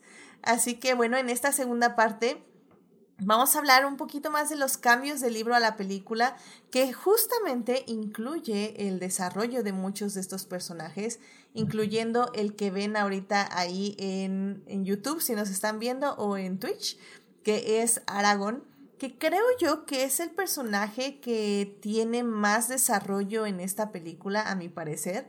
Y creo que lo prepara muchísimo mejor Peter Jackson que en los libros. De hecho, creo que Héctor lo mencionó el año pasado cuando hablamos de la primera parte de la primera parte de esta, lo menciono. de, sí, de esta Me cae mal en los trilogía, donde Aragorn efectivamente te cae mal en los libros y que creo que tanto Vigo Mortensen como Peter Jackson hacen un muy buen trabajo eh, ayudándonos a entenderlo, a entender un poco su tragedia, su dolor, sobre todo con su personaje contraparte Arwen o su media naranja como le quieran decir Que también es otra cosa que me gusta mucho de Peter Jackson en los personajes femeninos, pero bueno, eso podemos tocarlo un poquito más adelante. Pero bueno, pues no sé, Héctor, si, nos quieres hablar un poquito de Aragorn y tal vez no sé si te acuerdas como qué cambios tuvo de los libros aquí a, la pantalla. Eh, lo que pasa es que eh, Aragorn es el, es el personaje que, que más cambios tuvo, o sea, porque, bueno, sin me, no me cae muy bien este en, en, los libros, o sea, porque se tiende a ser un poco indeciso en su manera de actuar y este, pero por otra parte, está completamente convencido de que él merecía ser el rey, de que ese era su destino. Y lo que hizo Peter Jackson desde el anterior fue precisamente cambiarlo, lo que es este, e, este, eh, e, e, estas dos facetas de su personaje. O sea, aquí Aragorn generalmente siempre sabe cómo actuar, pero tiene dudas de que si él merece tener ese rol, tener ese papel. O sea, y por eso en la anterior, en la película anterior, es ya hasta que no está Gandalf, que ya asume ya correctamente el, su papel como, como líder, o sea, de, de, la comunidad. Y pues sí, ya la comunidad pues, obviamente se, se, se, rompe, se parte. Este, y aquí en esta otra película, es, tiene que aceptar su papel como líder, como líder no nada más este, de un pequeño grupo de personas, sino como líder este, de hombres y mujeres. O sea que es, es, es, es un papel muy difícil para que él me pare, para el cual me parece que no estaba, o sea, él no tenía, no se sentía con la capacidad de, de, desarrollar ese papel, o sea, porque pensaba es, es, lo mismo, o sea, que tenía la misma debilidad que tuvo Isildur, que, tenía, que tenían sus ancestros, cuando él, pues obviamente sí, sí tenía este, las cualidades necesarias. Y aquí es, en, en esta película, pues digo, desde el momento, desde casi el primer momento, o sea, siempre toma eh, lo que es el, el papel de, eh, eh, principal en todas estas discusiones. Este, hasta llega un momento en el que Teoden pues le tiene que decir este, que el, el rey es él, no, no Aragorn. que le baje. que, que, que, que, le baje, que, que, le baje un poquito. O sea, y a partir de eso sí ya, ya un poquito, pero eh, como quiera sigue, mante, sigue, este, ocupa ya un papel un poquito más como de, de, consejero y de inspirar al rey, o sea, porque Theoden en su versión de la película estaba muy reacio a, a entrar en guerra con, con Saruman, con, con, las, con las tropas este, de, del enemigo. Este, pero aquí te digo, desde, desde el inicio, o sea, lo vemos, este, lo vemos como, como líder, este, como héroe. Y es una de las partes que me gusta que, que, que Leo Jackson, o sea, porque todas estas acciones las toma sin esperar ninguna recompensa. O sea, en el libro eh, sabemos que le esperaban todas las recompensas del mundo, le esperaba su princesa elfa y le esperaba su corona y le esperaba todo. Y aquí él eh, ya básicamente pensaba que, que, ninguna de las dos, eh, este, que esos dos caminos ya le habían sido negados este, eh, para él. Y, y, por otra parte, pero también este Jackson se toma un poco de tiempo para mostrar ciertas cualidades este, que no las dice tan explícitamente, pero que son parte del, del personaje en los libros, o sea, como por ejemplo él como, como Ranger del Norte, o sea, como este, en su papel anterior, este era muy bueno para, este, para seguir, para rastrear. Y aquí lo vemos cuando están rastreando los, los hobbits, este, ve los, los pequeños este, detalles en el camino y él es el primero que se da cuenta este, de que, que no estaban muertos este, los hobbits, cuando ve ahí, ahí lo, los pequeños restos. O sea, este, y ya cuando regresa Gandalf, cuando, cuando revive, ahora este, es Gandalf el que más bien actúa este, como consejero, tanto de él y, y tanto para, para, este, para Theoden. Y es, también es parecido un poquito este, esta duda, esta, este, este crecimiento como personaje que le dio eh, también a Faramir, que es, yo creo que es, una de las partes más controversiales este, que, tiene, que tiene la película, o sea, porque en, en, los libros este, Faramir dice, este, yo no tomaría el anillo ni aunque me lo encontrara tirado en el camino. Y aquí en la película, pues, este, Faramir es otro obstáculo para Frodo. Él también quiere el anillo, no para él, pero para llevárselo a su padre. Así que se le da un desarrollo que, que a mí me parece que, que, está muy bien llevado, o sea, porque le da, le da dimensión al personaje y el momento en el que pues ya existe un, un, entendimiento, como él mismo lo dice, o sea, cuando ya por fin entiende Frodo, cuando entiende eh, su labor, su misión y, y, su heroísmo, es uno de los momentos más, más bellos que tiene la película.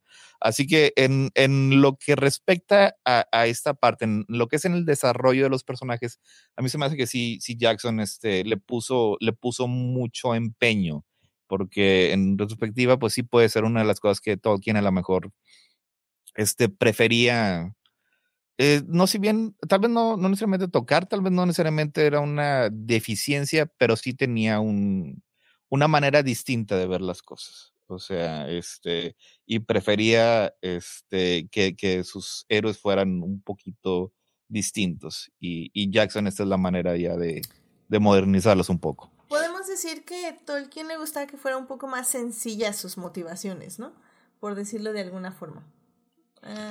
Es que, por, por, ejemplo, eso es algo que vemos, yo creo que en, pues básicamente en, en todos los personajes, o sea, porque este, ya que hablamos de, de cambios que tienen los libros, este, Theoden, en, en el libro no estaba poseído tan directamente por Saruman. Este, estaba, yo, estaba, así como que muy, muy explícito, o sea, pero una vez ya que, que, que es convencido que, que Grima pues, no tiene sus mejores intereses en mente, inmediatamente este ya está listo para, ya está listo para la guerra.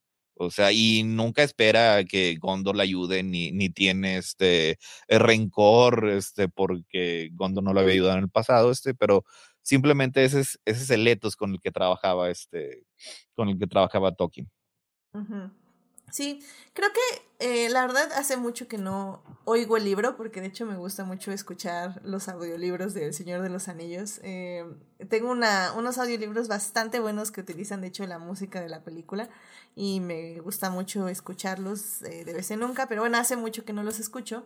Entonces no tengo tan frescos los libros, pero lo que sí recordaba muy firmemente yo es que efectivamente la parte de Farramir no pasa que como dices, creo que a mí me gusta este Faramir, me gusta que desde esta película, sobre todo en la versión extendida, siento que en la versión teatral, la, la de cines, eh, se recorta mucho este problema de Faramir con su padre, sobre todo, de hecho, el flashback que tenemos de Faramir con Boromir, según yo, no está en la versión eh, del cine.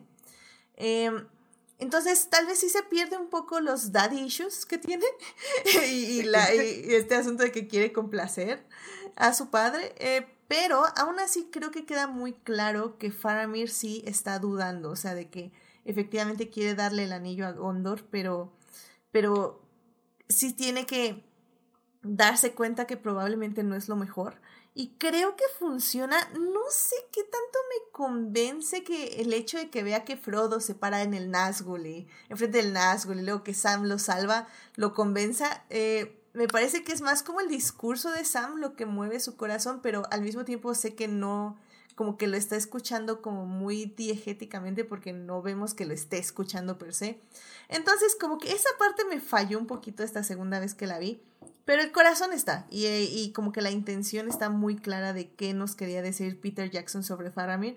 Sobre todo porque tal vez en esta peli no funciona tanto, eh, a mi parecer, eh, pero al ser una introducción, esto nos va a ayudar muchísimo en la siguiente parte, donde Faramir ya ahora sí va a tener un completo tal vez no desarrollo de personaje, sino una validación de sus emociones y de su forma de actuar, que va a funcionar perfectamente en todo el arco de Gondor.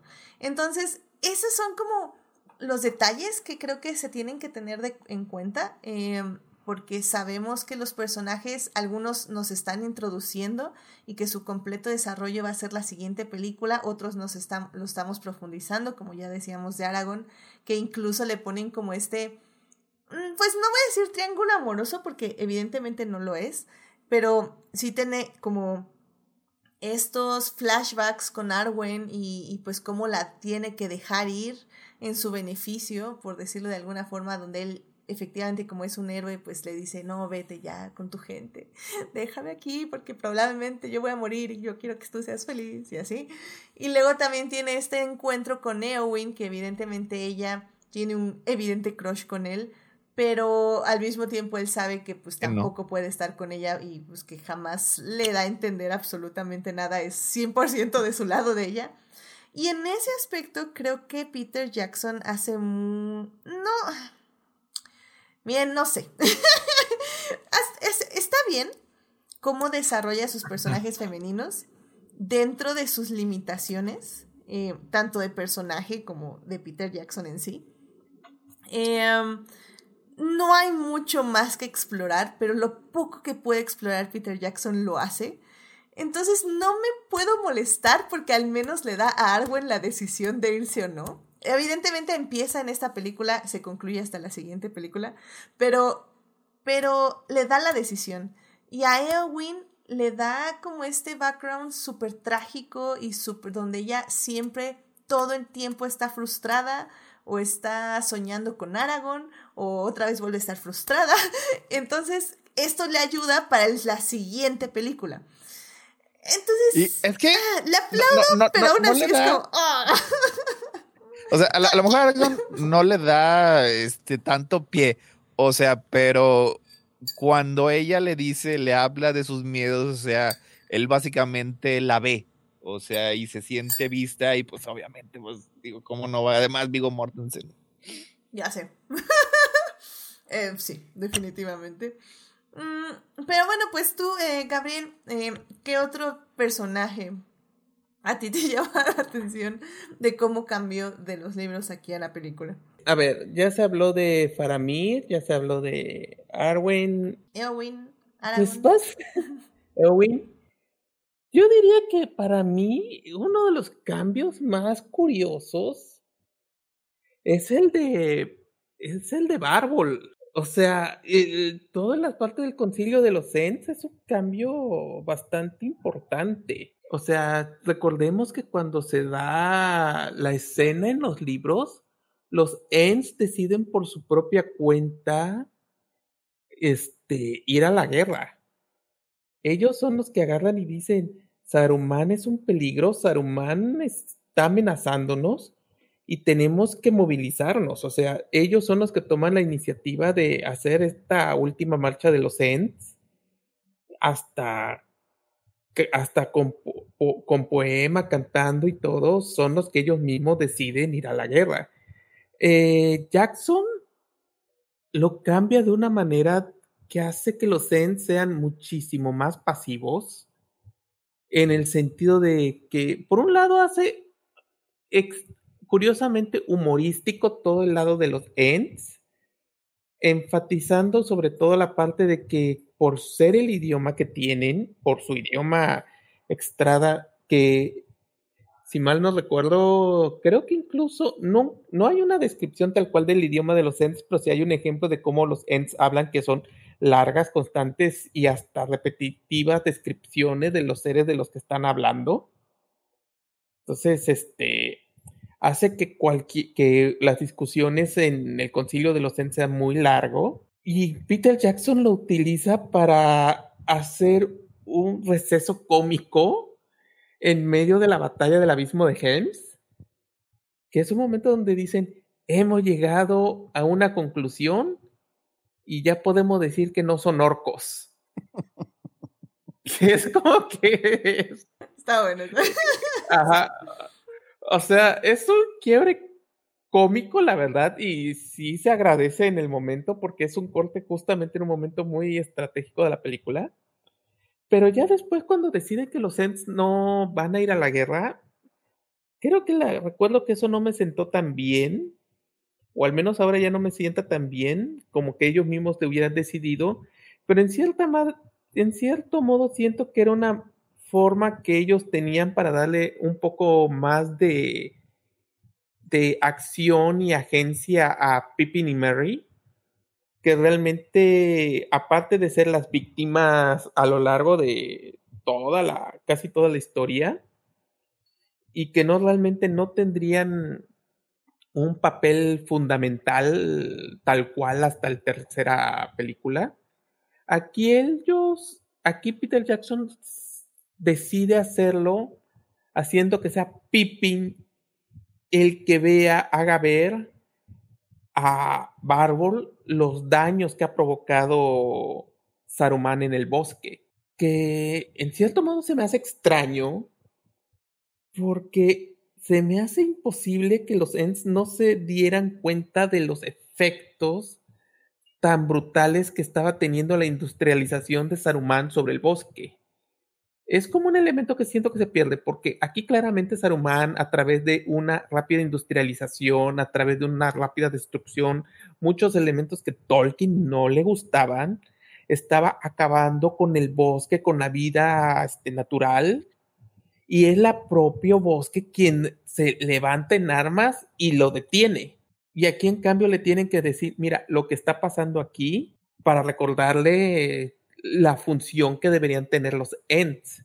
Entonces, aunque me gusta mucho la escena cuando los Ents empiezan a avanzar a la guerra, y me gusta ver a los Ents este, destruyendo a Isengard, me hubiera gustado más. Fuego. Ajá. Me, o sea, me gusta mucho ver a los Ents cuando entran en acción. Me, me pareció muy bonito ver para decir, la última marcha de los Ents y ver a los Ents básicamente acabando con los orcos como si no fuesen nada.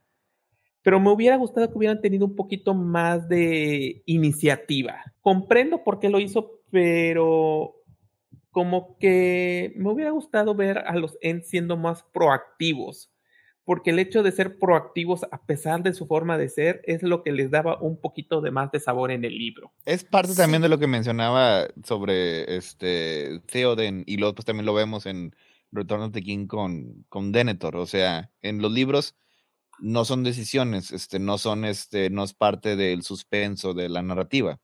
O sea, Theoden ya estaba decidido ir a la guerra, los Ents ya habían decidido ir a la guerra. Denethor no necesitó que este eh, Pippin encendiera las almenaras eh, escondidas, o sea. E-, es que creo que lo que hace bien aquí Peter Jackson es que enfatiza, o sea, eh, sabemos que el villano es Sauron. Oiga, no, no, no, es que The Rings of Power me arruinó mi vida. El, el exnovio de Galadriel. No, no puedo ver, no puedo decir Sauron y no pensar en Halbrand. Pero bueno, el punto. El punto es que sabemos que el villano es Sauron, el villano villanoso de Villanolandia. Um, sin embargo, como dicen, evidentemente para esta segunda parte tenía que haber un villano, eh, o al menos tenía que haber alguien al que teníamos que enfrentar, a pesar de que sabemos que realmente no es el malo, malo, malo. Y ese papel lo cumple Saruman. Al final del día, si lo cumple bien o mal, pues sí podemos culpar un poquito, pues que al libro, que evidentemente solo era un, una marioneta de Sauron y que tal vez no era tan importante, comillas, comillas, y que pues evidentemente en el libro todos los personajes ya saben que es el malo y que lo tienen que enfrentar.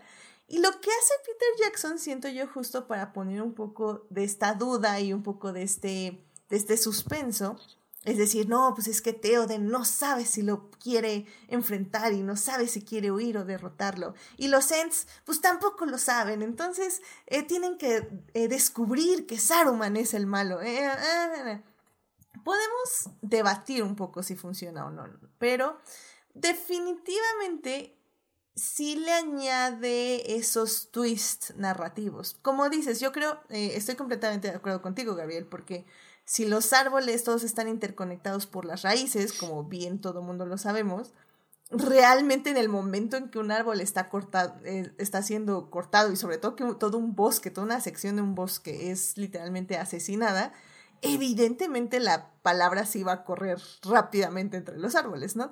Pero bueno, eh, no lo pensemos tan a fondo. Eh, digo, incluso cómo derrotan al villano, pues hasta parece un poco risible, ¿no? Porque no derrotan a Saruman, eso lo vamos a ver hasta literalmente la tercera parte. Y eso entre comillas. Porque realmente nada más lo único que vemos es ver a Saruman estar asomándose por sus ventanas muy preocupado. Y ya, es lo único que vemos. Sí, lanzan está bien preocupado. pero está súper preocupado. O sea, nadie le hace absolutamente nada a Saruman.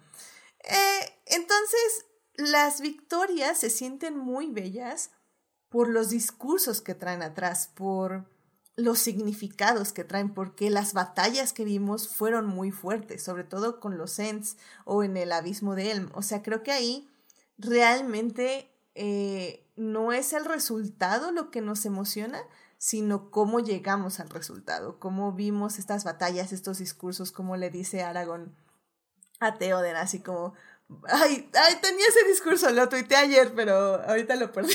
¿Cuál? eh, el eh, Ride Out With Me? Ajá. Ride and meet them. Ese. For death and glory. For Rohan For and your people. Y nada, más Gil me dice, The sun is rising. Buenísimo. Es muy bueno. Entonces, creo que eso es lo que realmente hace que funcione eh, la película, no, todo, no tanto que Saruman sea el malo, como los Ents decidieron, bla, bla. Eh, me gusta que la versión extendida tiene más poemas, que creo que lo mencionaba alguno de ustedes ahorita.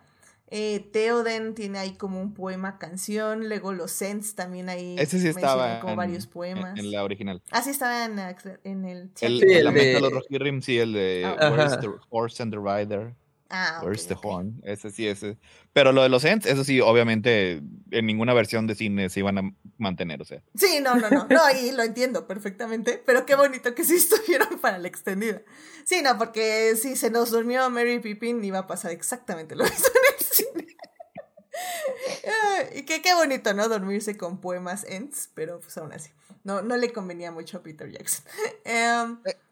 A- Ahí nada más esa parte esa que sí yo aprecio es porque ningún cambio me parece arbitrario. O sea, ahí lo, lo, lo de, lo de los Ents, de hecho, lo que dijo Scata es explícitamente la, la razón de Jackson. O sea, es para que, eh, fue para que Merry Pippin no fueran nada más este equipaje que anduvieran ahí con los Ents, es para que tuvieran una participación activa en la historia. Y además también sirve para irnos mostrando, como dije Carlos, este no tiene el Scoring of the Shire, el, epílogo de- del, del libro. Así que hay ciertas cosas que pues eh, se benefician si los muestran en la película.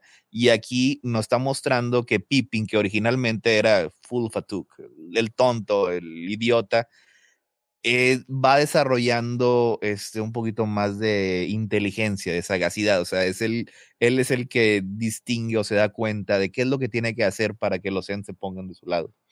Claro, porque de hecho quien vemos madurar un poquito más tal vez es Mary, pero Pippin lo vamos a tener que ver madurar en la siguiente película. Entonces creo que es un buen atisbo o una buena introducción a lo que va a ser su papel en la siguiente película. Evidentemente tal vez no lo sabemos en este momento, pero empieza a ser como su desarrollo y creo que ahí es donde está la maestría de Peter Jackson, que sabe muy distribuir muy bien cómo van a ir avanzando los arcos narrativos.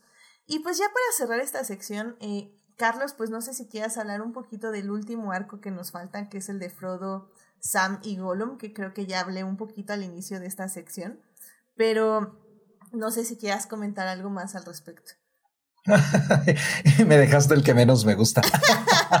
No, bueno, pues puedes también intervenir de los otros, no hay ningún problema. No, eh, o sea, creo que es que creo que en general eh, todos los cambios que hemos mencionado, eh, e incluso los que tiene Freud y Sam, pues la, la intención yo creo que es más que nada narrativa, ¿no? O sea, de la misma manera en que pues no podíamos pasar con la comunidad del anillo 45 minutos, que habría sido eh, lo ideal, creo yo. Este, pues introduciendo a los personajes y respirando a la comarca tranquilamente para que viéramos así cómo se vive de verdad ahí durante un buen rato y luego, no sé. Toda la- todas las peripecias para salir de la comarca. Antes de- Exactamente, ¿no? O sea, creo que, creo que todos estos cambios son justamente para darle. eh, Tom Bombadil. para Eh, darle. eh, ahorita, ahorita. creo que son más que nada para darle un empujón dramático a la historia y, digamos, acelerar lo que Tolkien, pues obviamente, cuece a fuego lento en la trilogía, ¿no? Que a lo mejor eh, habrá, hab- habrá lectores, por supuesto, a quienes les parece que es demasiado lento ese fuego. Eh, yo creo que eh, le da mucho sabor, al contrario, ¿no? Porque se respira mejor el mundo. Pero sí es cierto que, vamos, si quieres hacer una adaptación en la que, pues, digamos, a lo mucho tienes cuatro horas máximas de metraje, pues sí tienes que meterle un poco más de lumbre. a ciertas cosas, ¿no? Entonces, ese tipo de cambios creo que más que nada obedecen a eso y también porque finalmente la audiencia eh, del medio es distinta, ¿no? Eh, justamente esta, pues digamos, si eh, queja, ¿no? De que a, muchas personas no les gustan las películas que son lentas, en las que parece que no pasa nada, es porque sí se ha acostumbrado mucho al público desde hace décadas a que las películas, pues, todo es más rápido, ¿no? Todo es acelerado de cierta forma. Entonces, este, la gente está muy acostumbrada a querer ver de forma muy definida a alguien que actúe eh, de forma buena, alguien que actúe de forma mala, alguien que, que haya un conflicto muy claro, que haya un desarrollo muy claro, que haya un inicio claro, una conclusión clara, ¿no? Se espera mucho eso. Entonces, creo yo que este tipo de cambios, si bien funcionan bien, porque justamente permiten eso para con la audiencia, pues obviamente se hacen a costa de perder las sutilezas que tienen estos personajes cuando están en su contraparte literaria, ¿no? Por ejemplo, o ciertas cosas que van más lentas.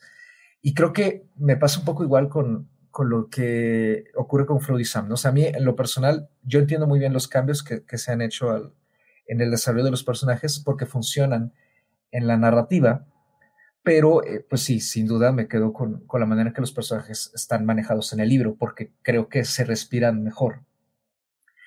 Eh, y con Frodo y Sam, eh, creo que quizá con ellos es con quienes estos cambios son un poco menos notorios, porque pasan menos cosas con ellos, por así decirlo, ¿no? O sea, porque el trío de cazadores termina encontrándose con otro trío de personas que además hay mucha gente ahí involucrada, está Rohan, está Helm, hay que moverse, bla, bla, bla, ¿no? Entonces, como que incluso su, su desarrollo se, se puede disfrazar o entretejer con el desarrollo de otras cosas, mientras que el de Frodo y Sam, nada más tenemos a Frodo y a Sam, ¿no? Entonces, solo estamos viendo cómo es que ellos tienen que interactuar con Gollum para que Gollum no los traicione y al mismo tiempo cómo la interacción entre ellos va cambiando poco a poco con el cansancio y también, eh, digamos, la corrupción que se va apoderando de Frodo en el viaje y como Sam va cada vez asumiendo un papel un poco más preponderante, no solo como guardián de Frodo, sino también eh, que se va dando cuenta de estos cambios, ¿no? Se va sembrando ahí la semilla de que a lo mejor él va a tener que hacer aún más en el futuro para poder ayudar a Frodo. Y creo que el punto de conflicto más fuerte, aparte de Gollum, que se mete, pues es claramente el encuentro con, con Faramir. Que a mí en lo particular, eh, si bien es, es, cierto, o sea, como dije, que, que esta duda que le mete Jackson a Faramir en la película sirve también para definirlo como personaje muy rápido y para darle un mini desarrollo. A mí justamente no me gusta porque siento que es muy de la noche a la mañana, ¿no? O sea, como que ah, sí, de, en este momento soy como medio siniestro, cinco minutos después ya no lo soy, ¿no? O sea, creo que no, no respira muy bien ese, ese cambio narrativo. Y, pero al mismo tiempo creo que, o sea, lo, lo que pasa con, con Frodo y Sam aquí, pues es, se le tiene que meter también ese, ese tipo de, de urgencia, ¿no? Porque tampoco tenemos tanto tiempo. Entonces, hay que mostrar los peligros de irse acercando a Mordor, hay que mostrar el peligro que representa el anillo para Frodo y al mismo tiempo ir como viendo también cómo Gollum poco a poco va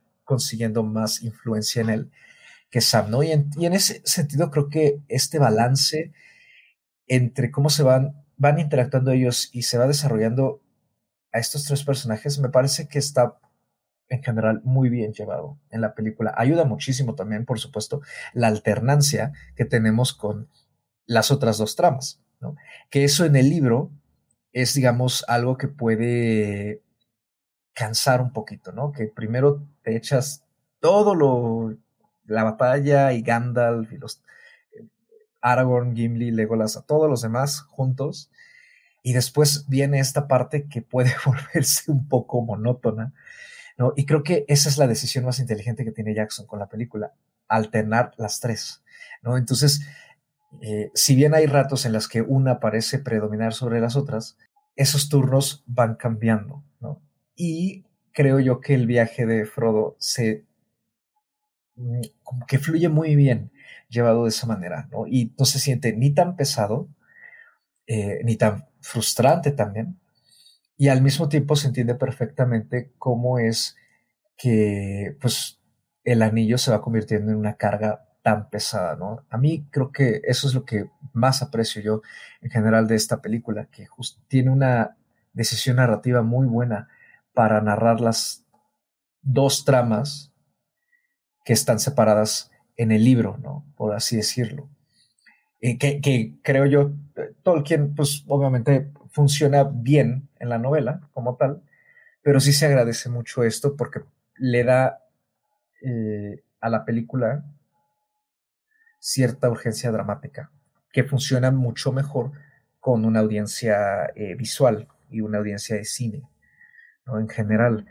Eh, quizá lo que a mí no me gusta es que, bueno, no, es que creo que en general sí me gusta, o sea, porque creo que incluso Jackson quita aquellas partes de, de la interacción entre Frodo, Sam y Gollum que pueden ser un poquito repetitivas. Creo que ese es el problema de, de, esa sección del libro, que eh, igual, lo mismo, ¿no? Dependiendo del el humor y el cansancio con el que leas esa sección, puede volverse un poco cansina, ¿no? Y en la película creo que pues, como los puntos están más, eh, son más selectivos, ¿no? Lo que, lo que se eligió poner en pantalla, entonces también funciona eh, como con más fluidez, ¿no? Y no, no le hace falta realmente nada.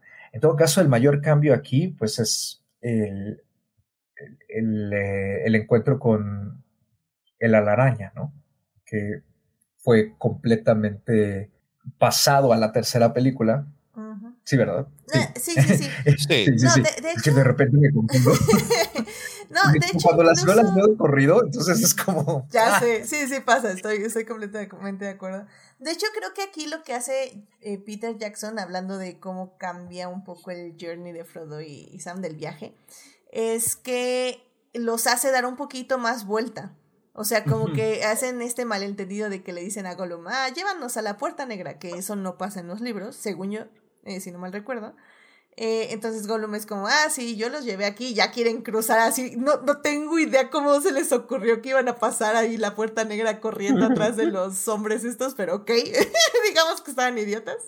Em, y, y Gollum, les dice, no, no, no, hay otro camino. Entonces, toda esa parte, creo que eh, es un buen detour que nos hace Peter Jackson, una buena eh, desviación, por decirlo de alguna forma, justamente como para que nos demos cuenta de que Gollum realmente solo, o sea, como que no piensa por sí mismo, comillas, comillas, sino que nada más está obedeciendo a su amo, como quien dice. Y luego tenemos también el otro detour, el otro este, desviación que hacemos con Faramir, que los, llega, los lleva a Osiglat.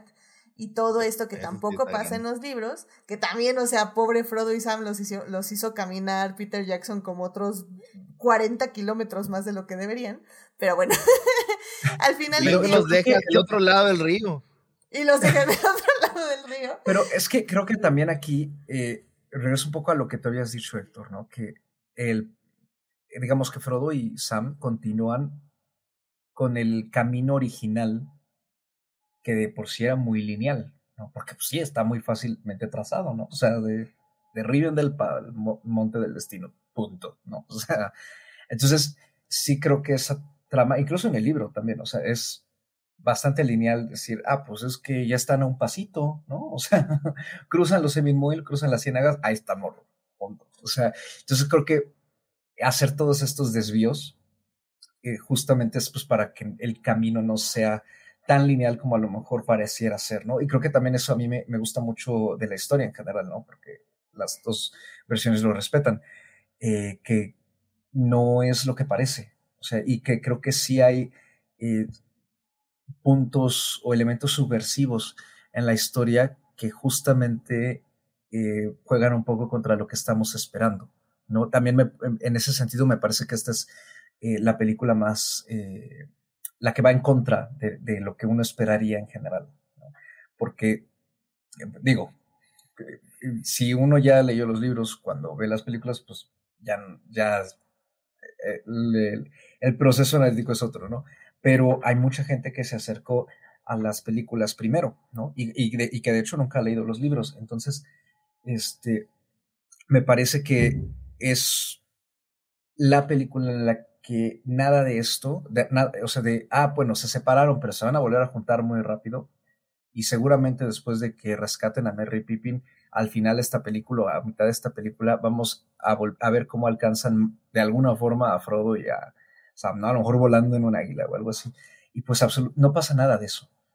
Se siguen manteniendo separados. Entonces creo que en ese sentido incluso juega con la subversión del camino del héroe, porque el camino del héroe no es eh, se, supone que es bastante lineal, pero aquí Tolkien pues, siempre lo manejó de una forma muchísimo más enredada, a pesar de que, digamos, lo básico y lo esencial pudiera ser incluso igual de simple, ¿no? Pero creo que eso es lo que le da mucha riqueza a las dos torres y que, como también ya bien dijiste tú, Héctor, ¿no? O hay muchas películas, eh, trilogías que no han entendido eso y el propio Jackson no lo entendió eh, también haciendo la trilogía del Hobbit, porque justamente todos los elementos subversivos de la novelita eh, los expandió y los explicó y los mostró, que es parte, en parte por lo que el Hobbit funcionaba tan bien como novela, ¿no? Que lo que se supone que decíamos, ah, bueno, pues es que el Hobbit seguramente va a matar al dragón, el Hobbit se encuentra, el duelo con el dragón es un duelo completamente distinto, ¿no? Lo mata alguien que y que nos va y nos viene. o sea. fuera fuera de página, básicamente. Ajá, exactamente, ¿no? Entonces, este, creo que todavía en esta adaptación del Señor de los Anillos, ese tipo de cosas se respetaron en general, en general bastante y las que se llegaran a mostrar fueron para no, eh, no frustrar a la audiencia, ¿no? Eh, porque sí pueden eh, a lo mejor ser un poquito no que a la audiencia no se le deba exigir, yo, yo soy de la opinión que a la, audiencia siempre hay que exigirle más, eh, porque la audiencia no es tonta, pero sí es cierto que en un material así de denso en general, este, pues también la audiencia sí busca que haya puntos un poco más claros, ¿no? Como dije hace rato, o sea, que haya eh, definidos, eh, digamos, héroes, villanos, el objetivo, el obstáculo y así, ¿no? Entonces, y, en algo con tantísimos elementos en general, pues esa definición obviamente si no estuviera en, la película sí se sentiría más pesada de lo que ya es. Justamente en esa vena del camino del héroe, eh, vámonos ya a la tercera parte. Eh, nada más antes, rápidamente, en el chat, Marsalis21 dice que El Señor de los Anillos es una gran historia de lucha entre el bien y el mal, que justamente es lo que decías, Carlos.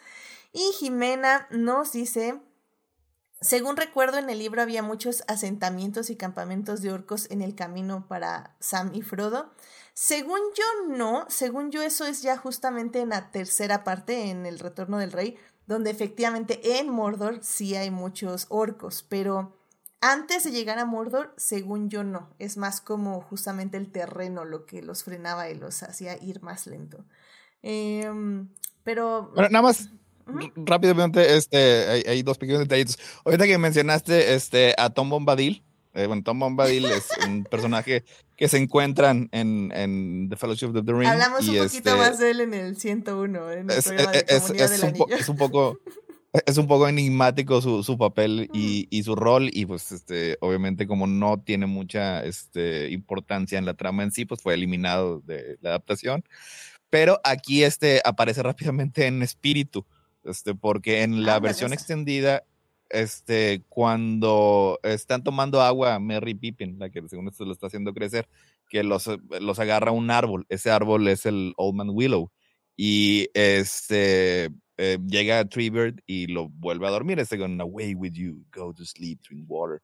Esa es, esa es, la manera en la que Tom Bombadil rescata a los hobbits originalmente en, the, Fellowship, the, Fellowship, of the Ring. Así que ahí estuvo en espíritu, ahí su, su Tom Bombadil. Este, y otro cambio, eh, pues sí, también que es relativamente importante, que sí es, está un poco controversial. En Helm's Deep es, llega un, un escuadrón, un regimiento de, de, elfos, que es algo que obviamente no aparece en los libros, o sea, que es una, e, eso fue una manera de Peter Jackson para mostrar que los elfos también, estuvo, también tuvieron participación en la Guerra del Anillo, porque en los libros se explica este que este, eh, los Están haciendo graciosa huida. o sea, este, eh, los Lorien también fue atacada y también este, eh, Erebor, la montaña también fue atacada y también, o sea, los elfos y los, y los enanos también este, participaron en la Guerra del Anillo. Y aquí pues obviamente no se podía, no, no, tenían esos apéndices para mostrar todo eso y la manera de Peter Jackson de mostrarlo fue precisamente con, con esto que, que sí la verdad se llega este personaje Haldir este, y, y, pues muere ahí en la, en la batalla, pero pues la verdad es, es, un, es un momento muy bonito así cuando llega, que, cuando les dice que este, llega ahí para, fue enviado por, este, por los elfos para hacerle honor a, a, su unión. Este, originalmente ahí también iba ah. Arwen, pero la quitaron. que, que, de hecho eh, a mí me llamó la atención esa parte porque es como un intermedio de la película y yo no la había visto como tal hasta el día de ayer. Eh, Galadriel literalmente nos resume todo lo que llevamos hasta el momento. Está ella hablando con Elrond y Elrond decide enviar a estos elfos y es ahí cuando ya llegan y les dicen que, que nos enviaron, etc. Pero, pero es una bonita pausa en la película como para que nos cuente Peter Jackson dónde estamos, por si se cabecearon tantito, literalmente.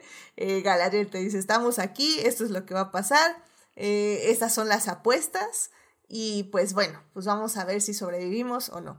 Y, y qué lástima que no estuvo Arwen, la verdad, pero bueno. Eh, participó también en la pelea contra su exnovio.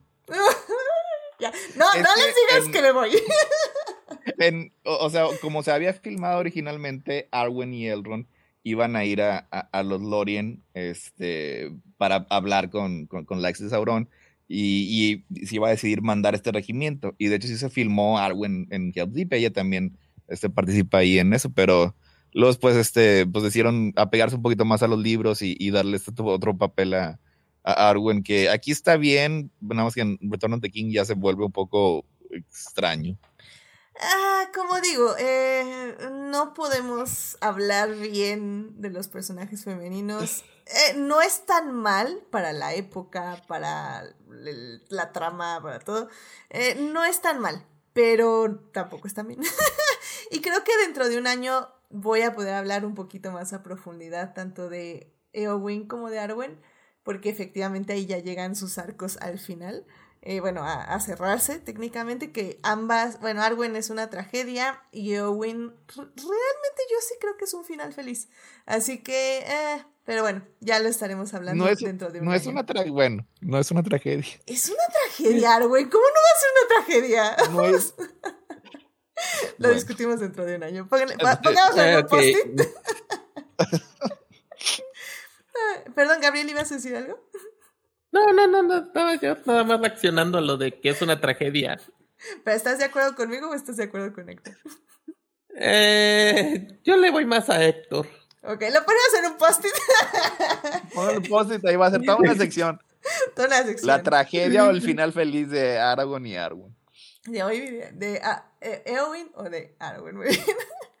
Pero bueno, pues ya vámonos entonces a la tercera parte para ya empezar a dar nuestras conclusiones. Vamos para allá.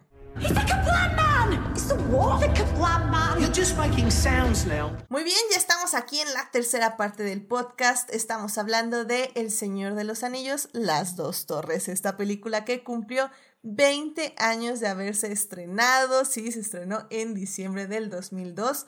Eh, la película eh, está dirigida por Peter Jackson, es la segunda parte de esta trilogía de El Señor de los Anillos y la pueden ver en Prime Video o en HBO Max. En HBO Max está también la versión extendida, que por cierto, ¿cuánto dura la extendida? Eh, ¿Tres horas y 45 minutos este, de, de historia con unos créditos como 20 minutos. Tienen, por alguna razón tienen demasiados créditos estas películas extendidas. Muy bien.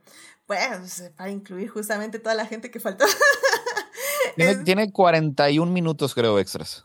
Ah, este, es que creo que es porque incluye el club de fans. Al club de fans, sí, pero pues eso como que ya me pregunto, ¿por qué incluyen el club de fans? Pero bueno, son, son, son minutos y minutos de nombres. Pero de historia Sí, son 3 horas 41 minutos. Creo que el original este, son 3 horas y 10 minutos, alguna cosa así.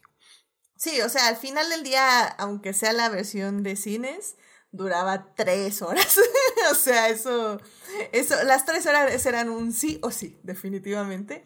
Y pues aún así le fue muy bien a la película, o sea, realmente se empezó a convertir ya ahí en un clásico y ya tenían un fanbase que se había armado de todo un año de haberse estrenado la primera película, lo cual también se agradece que las películas se hayan estrenado solo con un año de distancia, creo que fue muy acertado, sobre todo, bueno, que ya, ya estaban técnicamente hechas. Entre comillas, obviamente sí le fueron metiendo más dinero y así, pero digo, un año creo que ya es un periodo bastante bueno para lo que ya tenían hecho. Entonces, pues nada, en la primera parte estuvimos hablando de cómo esta película funciona como eh, transición dentro de la saga en la segunda parte ya hablamos más de la película, de los cambios del libro y cómo los personajes estaban desarrollando. Y en esta tercera parte vamos a hablar un poco de la narrativa del camino del héroe, que sinceramente siento que ya hablamos bastante de ello en la segunda parte, pero pues ya saben, tiene que haber tres partes. Y, y bueno, también esta parte sirve para conclusiones. Pero bueno, eh, Gabriel, no sé tú que quieras comentarnos un poco tal vez de cómo estos personajes eh, ya están, básicamente nos está preparando Peter Jackson para ver cómo se van a ir desarrollando en el camino del héroe. Sobre todo creo yo, eh, que era lo que decía Carlos un poquito al final de la segunda parte, que creo yo que lo notamos más con Frodo y con Sam, porque, y con Gollum, porque sus dinámicas creo ahí son muchísimo más claras al no tener tanto contexto a su alrededor. O sea, Aragorn es como, es que es el rey y tenemos a Rohan y tiene que ir a Gondor, bla, bla, bla, y entre eso todos su, este, sus sentimientos por Arwen y su tragedia, bla, bla, bla. Pero con Frodo y Sam siempre siento que es como mucho más claro hacia dónde van sus personajes, cuáles son sus papeles y sobre todo cuál es su relación. Y creo que eso siempre funciona muchísimo mejor en una trama donde simplemente tienen que caminar hacia un lugar y superar los obstáculos que se les presentan. Pero tú cómo ves esta narrativa del camino del héroe? Es que o sea, sí, si somos súper estrictos, las partes del camino del héroe que más, este, están más bien marcadas y delineadas, este, aparecen en las otras dos películas, o sea, porque esto entra eh, dentro de los eh, eh, ordeals and tribulations, creo que es, es, el, el, camino en, en, particular, son los obstáculos a los que tiene que enfrentarse este, el héroe, todo, todo lo que se le pone en su camino y sí, o sea, continuamos a por con, con Frodo, es el que en esa parte de la historia tiene, tiene el enfoque, o sea, y en, en medida, pues yo creo que también este, también aplica un poquito este, a, Aragorn.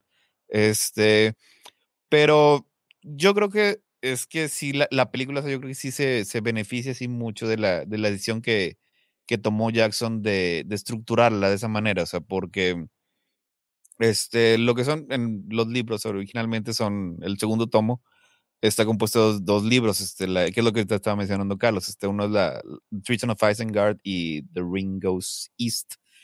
Y este, sí es, sí, sí, sí es una decisión un poco este, difícil o pesada de que en la primera parte es, es solamente Merry Pippin y Aragorn y, y, y Legolas y Gimli y te dejas, pues son unas 250 páginas sin saber así nada de, de, Frodo, así que la manera en cómo, cómo van este, evolucionando los personajes y van cambiando, este, pues sí están así como que de una manera muy separada en los libros. Y de editada como lo vemos en la película, o sea, ya pues ir, ir contrastando cómo, cómo precisamente lo que son estas, estos cambios, estas evoluciones del personaje, eh, ocurren de manera este, más o menos este, simultánea. O sea, pero, pues es que digo, eh, en general, yo creo que a lo mejor este toque no le hubiera gustado mucho que, que se utilizara a Joseph Campbell para analizar su obra, pero pues aquí estamos. Este, eh, ya regresando un poco, creo que esa es la cosa que tengo yo.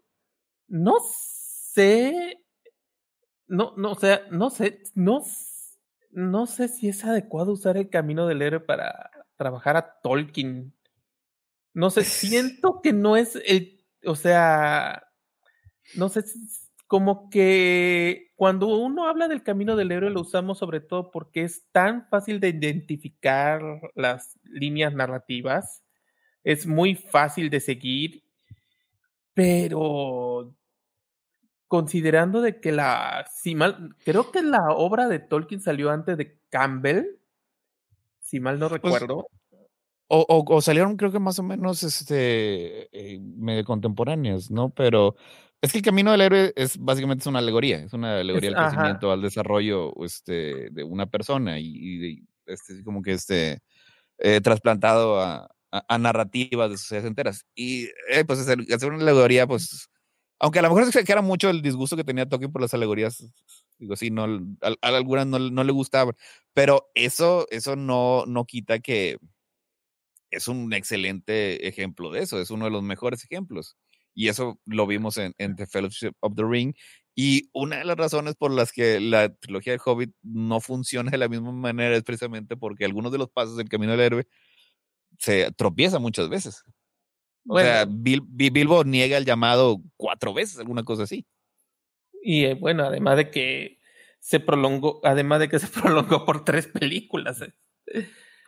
Bueno, sí, en, ese caso, en, ese sentido sí lo entiendo. Además de que realmente, pero sí diría que este, al menos en la cuestión del desarrollo de los personajes, Creo que es una de las cosas que por es, que siempre he tenido un poco con la dificultad de cuando se trata del retorno del rey.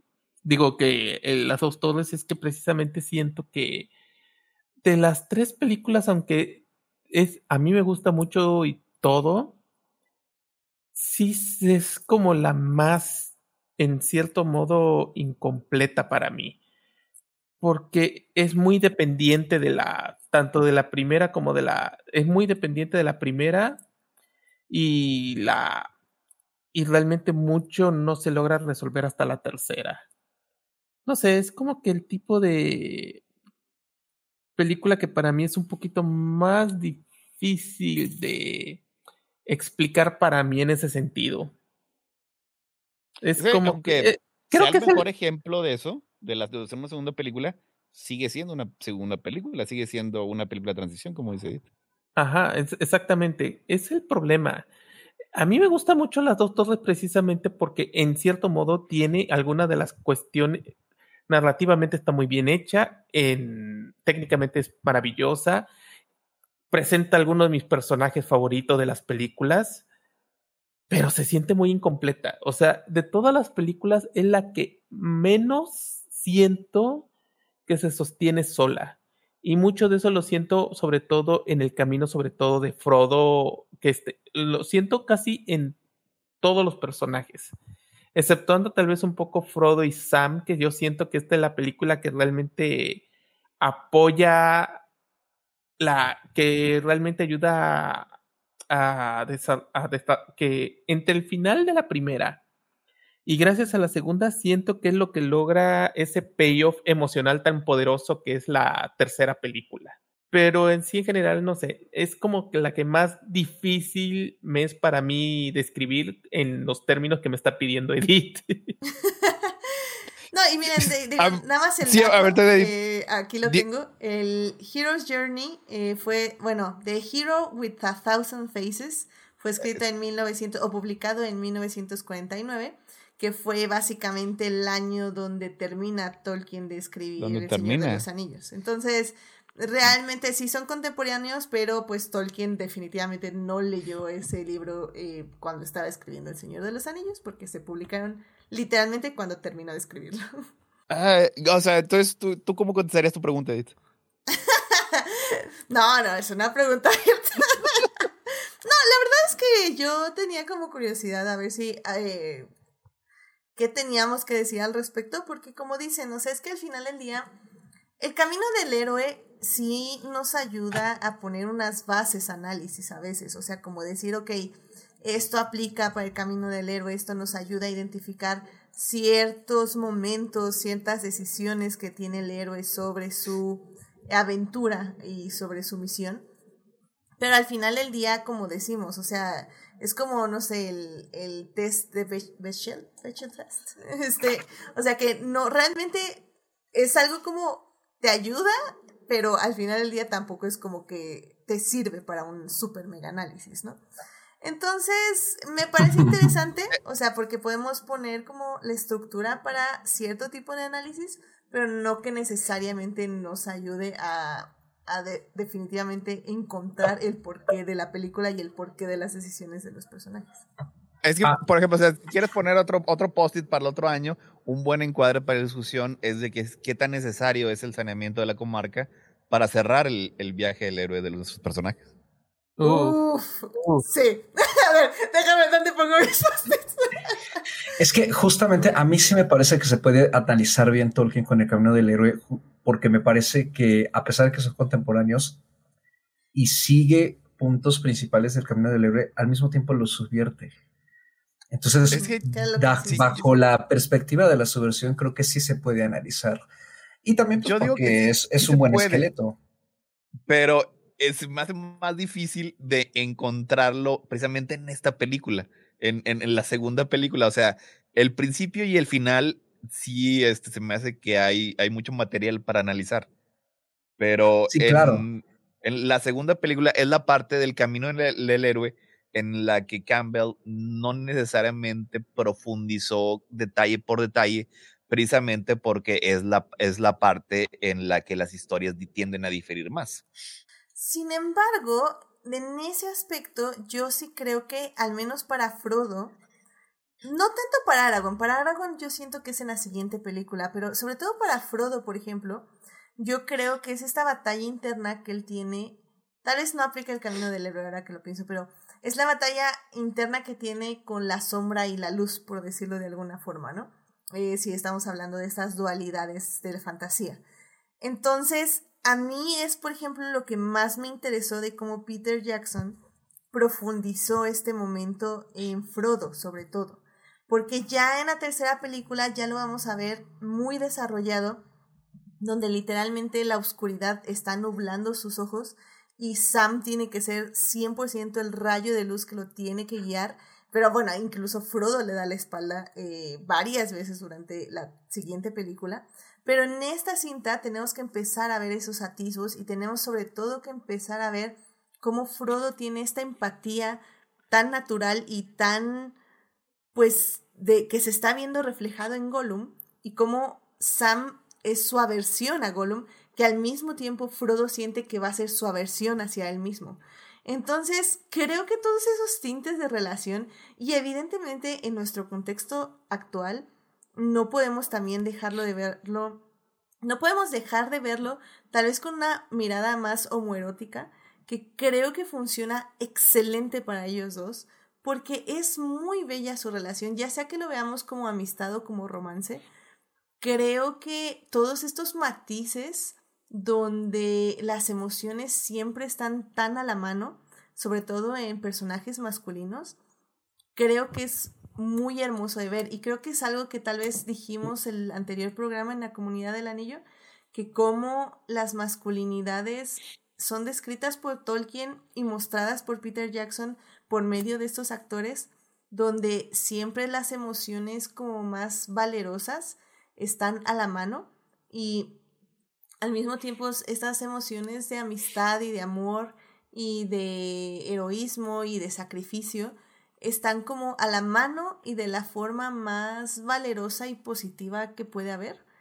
Y, y de ahí que el discurso de Sam en, esta, en las dos torres de donde existe bien en este mundo y vale la pena luchar por ello. Ah, es tan bonita esa escena, en serio que así te llega al corazón y te conmueve realmente. Y no sé qué era esto con lo que estaba hablando, pero pues muy bonito. Pero Y, y, ya, ya, que estás en eso, o sea, es esa, esa relación, este, o sea, obviamente no, no, es, no es inusual, pero esta es distinta a los dos tipos de relaciones, este, eh, eh, que se maneja así como que comúnmente. O sea, una es eh, relación enteramente de amistad y la otra es una relación amorosa, este, con un componente sexual. Este, y, pero Tolkien pensaba que este tipo de relaciones entre dos personas del mismo sexo tenían este componentes de ambas y incluso le dio un nombre. Ahorita no lo tengo, así que mejor lo guardo para, la próxima, para, el próximo año. pero es parte de los ensayos este, que, que se publicó en uno de los libros recientes. Mira, eso me parece muy interesante. Igual cuando puedas, eh, no el próximo año, a mí sí pasa un poquito antes, pero, pero pásame en qué ensayo dice eso, porque, porque sí me interesa ver sobre todo eso de cómo Tolkien visualizaba este tipo de relaciones. Pero bueno. Eh, hablaba de, de, la cultura de, de, los elfos, este, y mm, le dio dos, no, le dio un nombre a, una relación así entre hombres y entre mujeres. Oh, qué interesante. Muy bien, muy bien, muy bien. Pues bueno, yo creo que con esto incluso ya podemos empezar a, a eh, decir nuestras conclusiones, porque, como digo, eh, y como fue nuestra discusión, creo que sí vamos a tener que dejar este post-it para el tercer programa. Porque evidentemente, ya lo decíamos en la primera parte y en la segunda parte, eh, todos los personajes en, este, en esta película están en una transición. Lo dijimos con Mary, que ya... Incluso Mary, siento que irónicamente es el que tiene menos desarrollo de los cuatro hobbits. Eh, porque creo que Pippin tiene un eh, un camino más interesante en lo que sigue en Gondor. Eh, pero bueno, al final del día creo que todos los personajes en esta película están desarrollando ciertas habilidades, ciertas relaciones. Creo que de los que menos hablamos, por ejemplo, fue de Legolas y de Gilmy. Sobre todo porque siento que yo Peter Jackson los usa demasiado para comic relief y porque Orlando Bloom, Dios santísimo, o sea, es demasiado gracioso verlo en pantalla. Pero bueno, em, entonces creo que ahí sí no es culpa tanto de los personajes, porque en el libro igual no tampoco son tan relevantes y Peter Jackson los hizo comic relief en las películas. Lo cual no está mal, pero bueno, también, eh, no sé, no, no me encanta el 100%, sobre todo ya que estás notando que todo lo que dicen es un punchline, entonces ahí ya como que sí molesta un poquito. Evidentemente... Aquí, aquí vemos el, el, inicio así como que es del... del el gusto de, de, Peter Jackson por hacer a Legolas cada vez más y más y más y más, o sea, porque en la parte cuando se desliza por las escaleras del escudo es maravillosa, o sea, es está fantástica. Este, pero ahí, eh, eh, así inicias y luego ya después lo tienes desafiando la gravedad, subiendo escalones cuando están cayendo, o sea. Me, me molesta un poco porque la primera vez que lo hace, la, la infame escena de cuando se sube en el caballo con un solo brazo. Esta está, está buena, está buena. Pero esa, sí, está, está chida. Pero eso lo hizo porque creo, si mal no recuerdo, el propio actor se había roto las costillas, uno de tantos huesos rotos durante la filmación de la película. Y lo hizo así por, pues básicamente porque tenía que filmar la escena de Legola subiendo el caballo. Pero ya para la tercera ya no es básicamente que decir que me, gusta, que sea mi Superman. Es que la, en la tercera ya es el límite al que este, puede llegar Jackson sin ser lo que es después. Sí. Pero bueno, pues este, Carlos, una conclusión que ya nos quieras dar de las dos torres, como la has evaluado en esta revisión anual que hemos tenido aquí en Adicta Visual? Pues eh, creo que sigue siendo uno de los puntos fuertes de la trilogía. A mí en lo personal es la película que menos me gusta, pero porque justamente tiene los, algunos de los pasajes que más me gustan con algunos de los que menos me gustan, ¿no? Este, a mí en, en lo en general, eh, ay, Rohan me aburre un poco. o sea, me, me gusta más explorar eh, todo lo que lo que viene siendo el tercer libro, ¿no? Creo que ese es mi favorito y, la película también. Pero este, pero creo que es un punto, sobre todo técnico, es buenísimo. También creo que eh, como evidencia de cómo puede hacerse una película de transición para aguantar eh, la narrativa y que no se caiga, eso también es un ejercicio excelente, ¿no? Son pocas las segundas partes en medio de tres o más que pueden sostenerse así. Porque si bien es cierto que al final es, eh, digamos, la película que se siente como incompleta, eh, creo que de todas maneras sí va nutriendo muy bien a sus personajes, de tal forma que aunque no llegamos al final final, sí sentimos que los personajes se han movido, tanto física como emocionalmente, y que han pasado cosas eh, irreversibles que pues están justamente poniendo en marcha lo que va a ser la conclusión, ¿no?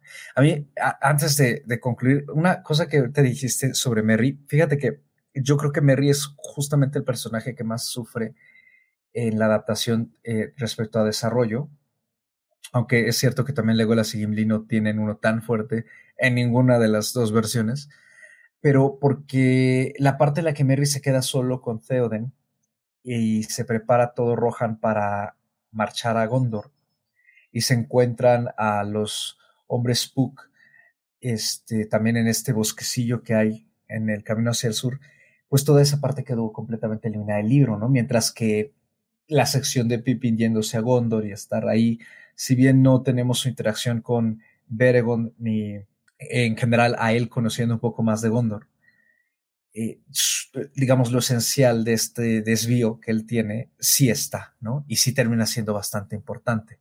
Mientras que a, Merry se le se ignora mucho en ese sentido, ¿no? Eh, incluso la introducción al alter ego de Eowyn también está como muy cortada.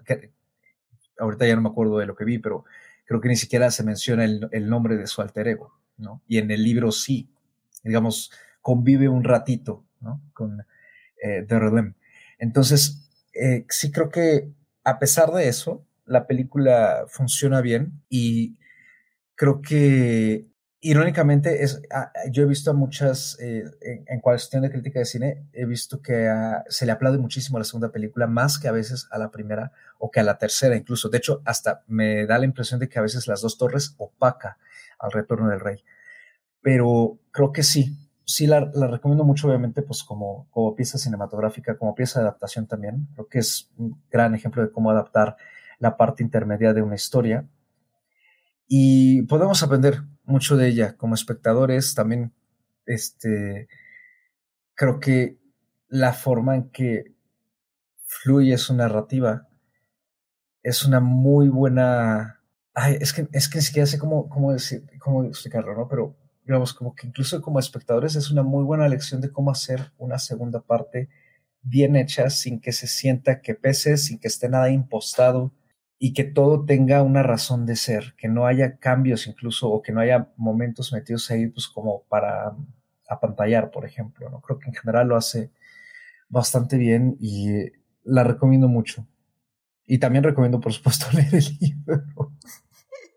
Sí, yo también recomiendo mucho los libros. Creo que lo decíamos en el anterior episodio eh, de la comunidad del anillo, que el primer libro sí es un poquito más difícil eh, por toda la descripción de literalmente la vida este, y muerte de los hobbits. Es como demasiado.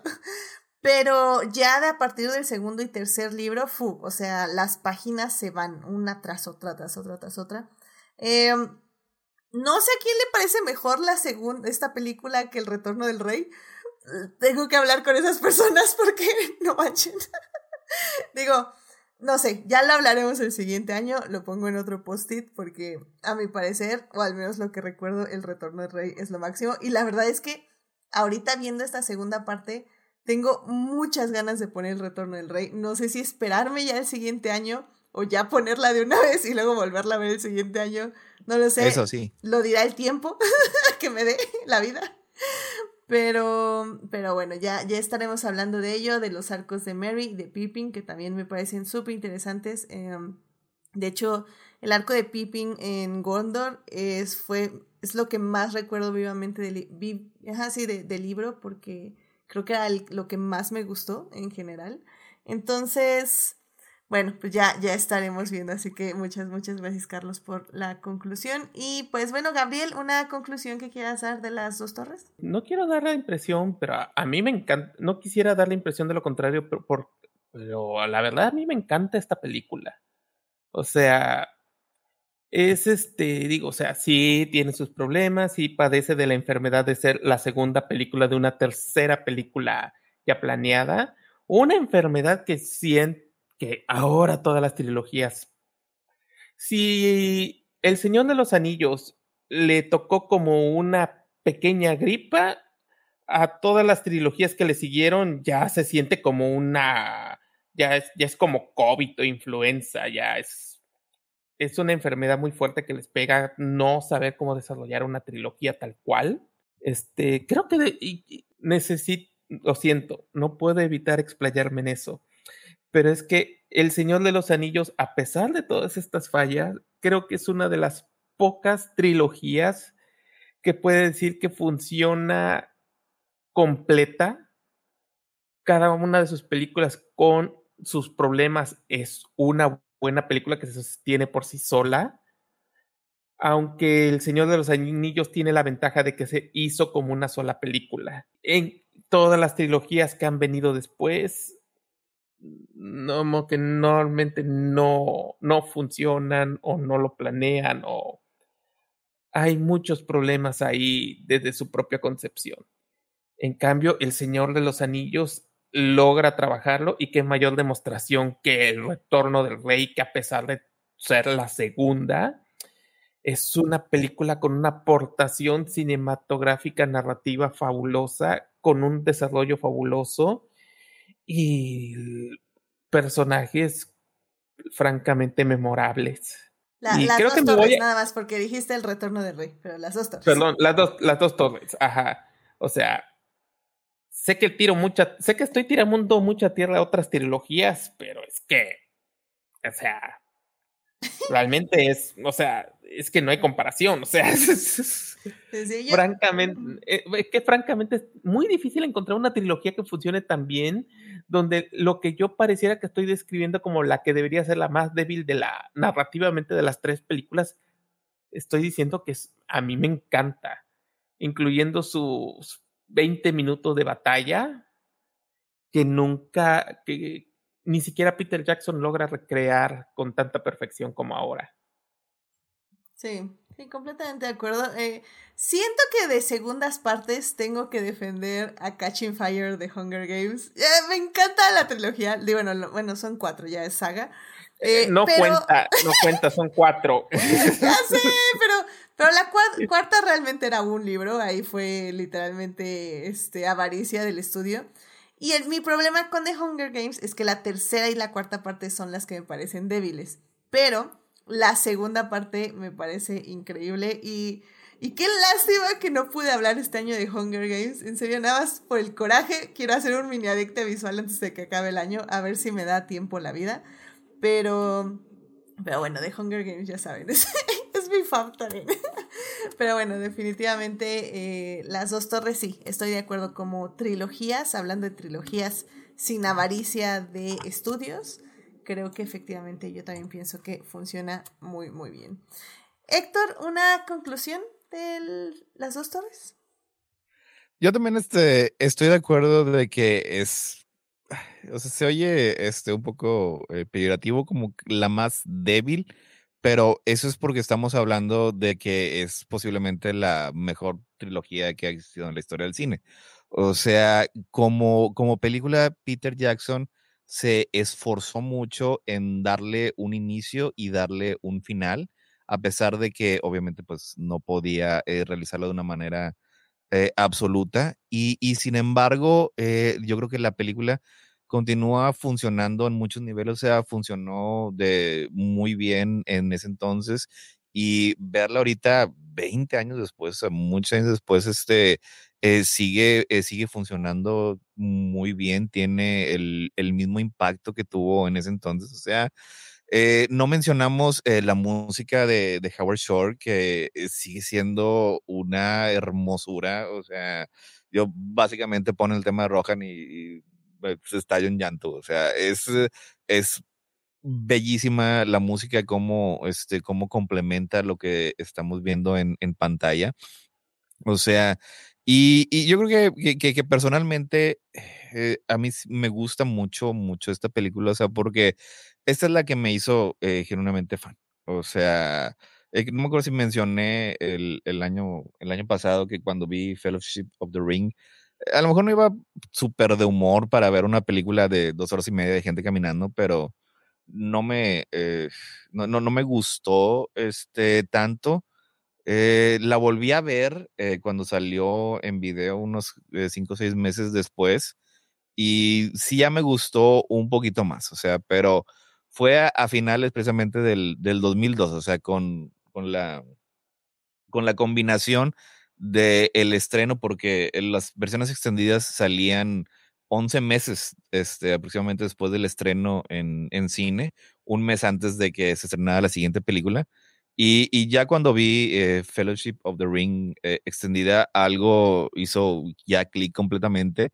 Y, y, luego después, este, complementado con, con esta película, o sea, con, con los personajes, con este, las, las muestras de heroísmo, de valentía, de, de amistad, de, de, resiliencia, o sea, todos estos momentos tan bellos que, que, que hemos hablado este, ahorita, o sea, toda la batalla final sí, este, sí, obviamente, eh, este, eh, como, como acción es, es, sobresaliente, o sea, pero eh, yo, yo recuerdo más la, la última carga de, de Theoden junto con Aragorn, este, la llegada de Gandalf con, con Eomer, y esas son las partes o que, que, que, que, que, que, yo recuerdo con, con cariño, o sea, y esas son las que me hicieron fan de por vida, o sea, salí de ver esa película, fui a las librerías, ahora sí ya me decidí, voy a tener que leer este, estos libros de, miles de páginas y, y, ahí sí lo compré, eh, lo leí y de ahí me fui al, al Silmarillion y, y, ya para el año siguiente, ya para cuando vi Return of the King, ya era, estaba en primera fila, este, ya todo preparado, ya sabía exactamente eh, lo que iba a pasar pero ya la fui a ver ya como, como fan de todo, o sea, como fan de, de Tolkien, como fan de, de Jackson, o sea, y, y, fue la verdad una, una experiencia este, maravillosa, o sea, y, y en gran parte se debe eh, precisamente a, a, todo lo que vemos en esta película, o sea, el, el discurso de Sam, que ya lo hemos mencionado, este, ya lo hemos mencionado varias veces, o sea, la, la sinceridad con la que Sean Astin la dice, o sea, ay, no, o sea, maravilloso. O sea, no, es, es, imposible recomendar. O sea, tienen que verla. O sea, si no la han visto, no sé qué está mal con ustedes. Sí, muy, muy buena película. Pues ya escucharon, querido público. La cinta la pueden ver en Prime Video o en HBO Max, la versión extendida en perfecto formato, así que no, no le teman. Eh, vayan corriendo a HBO Max porque realmente no sabemos cuánto más este, este ¿Es la, la restaurada, es la, la, la, reciente en, en, en 4K? Eh, no el HBO Max está en HD. Eh, no está en 4K, ah. pero me parece ah. que sí es la restaurada porque se veía bastante bien pero es HD, no, no es 4K. HBO es así un poco limitado en ese aspecto.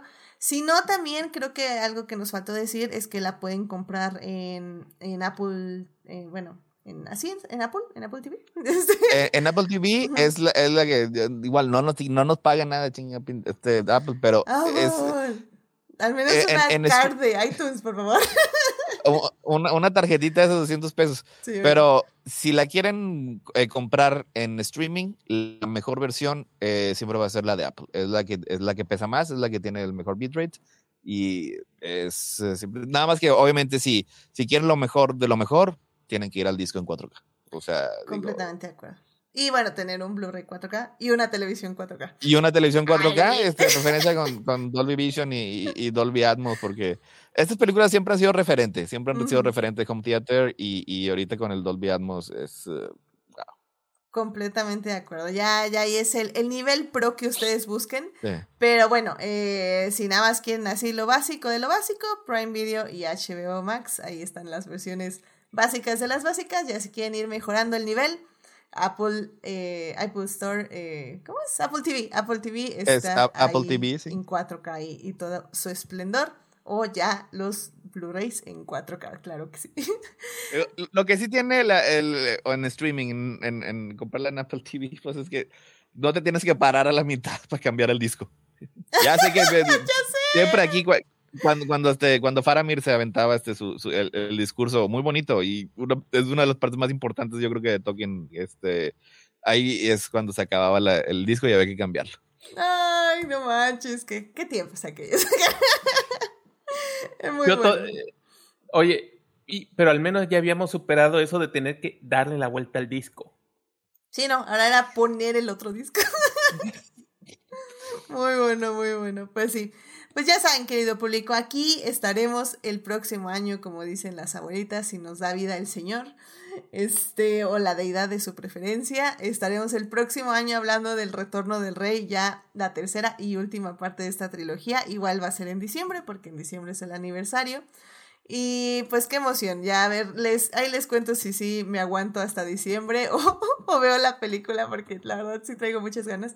O escucho el audiolibro, tal vez es otra buena opción realmente, escuchar el audiolibro de nuevo para revivir esta Tierra Media y las aventuras eh, que transcurren en ella, en esta guerra. Pero bueno, eh, con eso ya querido público llegamos al final de este programa. Muchísimas gracias por estar aquí escuchándonos. Muchas gracias Carlos, Héctor y Gabriel por estar aquí en este programa. Carlos, muchas gracias por venir. ¿Dónde te puede encontrar nuestro público? No, hombre, el gusto es mío, Edith, y pues muchísimas gracias por invitarme otra vez y también un gustazo compartir de nuevo panel aquí con Héctor y Gabriel. Y pues también pueden encontrar en plano secuencia en todas las plataformas de streaming. Prácticamente ya estamos también en, en Deezer, en Amazon Music, estamos en um, Voice Notes, estamos en eh, Podbean, estamos en Spotify, Apple, eh, Google Podcast. Estamos en todos lados, ya no estamos en Anchor, eso es lo, único triste, ahí ya no estamos, pero nos pueden encontrar ahí semana a semana, estamos comentando los estrenos de la temporada, eh, justamente como dije, este, vamos a hacer un especial de fin de año que sale en, en tres semanas, justamente, y pues, hemos comentado cosas como Hasta los Huesos, eh, vamos a comentar Pinocho también y vamos a comentar este, vamos a hacer un especial, el especial este año es sobre el de Cameron, entonces ahí échenle eh, una escuchada y me pueden encontrar en Twitter como arroba mrcarlos8 en dígito y una A minúscula y en Letterboxd también como Carlos Ochoa o con mi handle de Twitter, por lo mismo, para que ahí me sigan con lo que voy subiendo de cómo van mis visionados. Let's go. Muy bien, muchísimas gracias, Carlos. Héctor, muchas gracias por venir. ¿Dónde te puede encontrar nuestro público? Se me puede encontrar en Crónicas del Multiverso, donde también pueden encontrar este, a Edith de vez en cuando y a eh, Gabriel también de vez en cuando. Este, eh, la semana pasada hablamos, ¿de qué hablamos la semana pasada? Ah, de, de, de Willow. Hablamos de la, de la, película y este, de la serie de televisión en Disney Plus. Y esta semana, eh, mañana eh, a las nueve y media, tenemos el especial. Se vamos a hablar sobre las barras de animación que veíamos todos cuando estábamos niños. Y el jueves a las once es nuestro último programa del año. Es un especial de Star Wars, donde vamos a hablar de Andor, donde espero que esté también Edith. Eh, sí me estaba acordando, ¿eh? A ver, a ver si llego. no, yo, yo, creo que sí, también andaré por ahí para hablar otra vez de Andor y festejar que Diego Luna obtuvo su nominación a los Globos de Oro, que yo pensé que ya es estaban una, cancelados. Es una cosa bien horrible, pero, pero al parecer no, entonces, ok, festejemos, supongo. pero bueno, muy bien por Diego Luna, este, se lo merece y pues sí, ya saben, aquí en Adicta Visual, el anterior programa hablamos de Andor y también aquí estuvo Héctor, así que Uh, pues pueden escuchar ese programa y luego ir a es- escuchar Crónicas. Está excelente Andor, véanla. Sí, y vayan a ver Andor, definitivamente. Eh, pero bueno, muchas gracias por venir, Gabriel. ¿Dónde te puede encontrar nuestro público? Eh, también en Crónicas del Multiverso. Prometo que cuando mande esto que está tan jodido, ya lo prometo que ahora sí voy a terminar Andor. Eso. Ok, y, no, y es pa- lo acabes este, en estos días para que estés el, el jueves con nosotros. No prometo nada. ¿Cuántos capítulos te faltan? ¿Cuántos capítulos son? 12. Doce. Once. Ok. Sí, bueno. este, bueno, creo que no lo va a lograr. Pero bueno, cua- cuando lo termines, nos dices qué opinaste, definitivamente. Sí. Yo creo que tiene posibilidades de que te guste, la verdad. La- el primero me gustó y me dicen que es de los malos. Sí, Exacto. Exacto, Eh, sí, todo, sí, todo es cuesta arriba. sí, sí, sí. Climb. Estoy, estoy de acuerdo. estoy de acuerdo. Climb. It climbs. Pero bueno, bueno, pues muchísimas gracias. Y ya saben, querido público, a mí me pueden encontrar en HT Idea, donde hablo de entrevista con el vampiro, eh, Wakanda Forever, Hannibal, Flag Mis- Bueno, ya de Mismet no hablo tanto.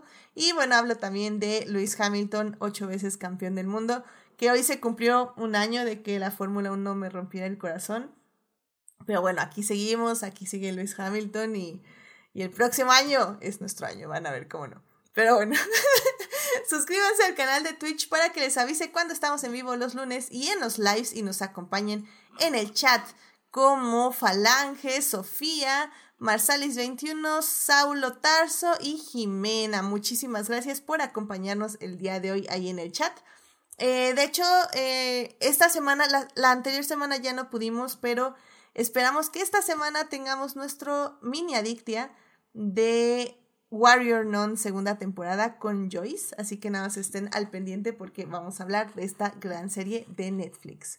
Y bueno, y ya saben, los miércoles estaré en el chat de YouTube a las 9 de la mañana para volver a hablar de El Señor de los Anillos, las dos torres, la primera parte. Y muchas gracias a quienes nos acompañaron la semana pasada. Asimismo, muchísimas gracias de todo corazón a nuestros mecenas, Adicties, Adnan, Fernando, Héctor y Simena, quienes nos acompañan junto con nuestros adictias Juan Pablo, Melvin y Saulo en el Patreon del programa.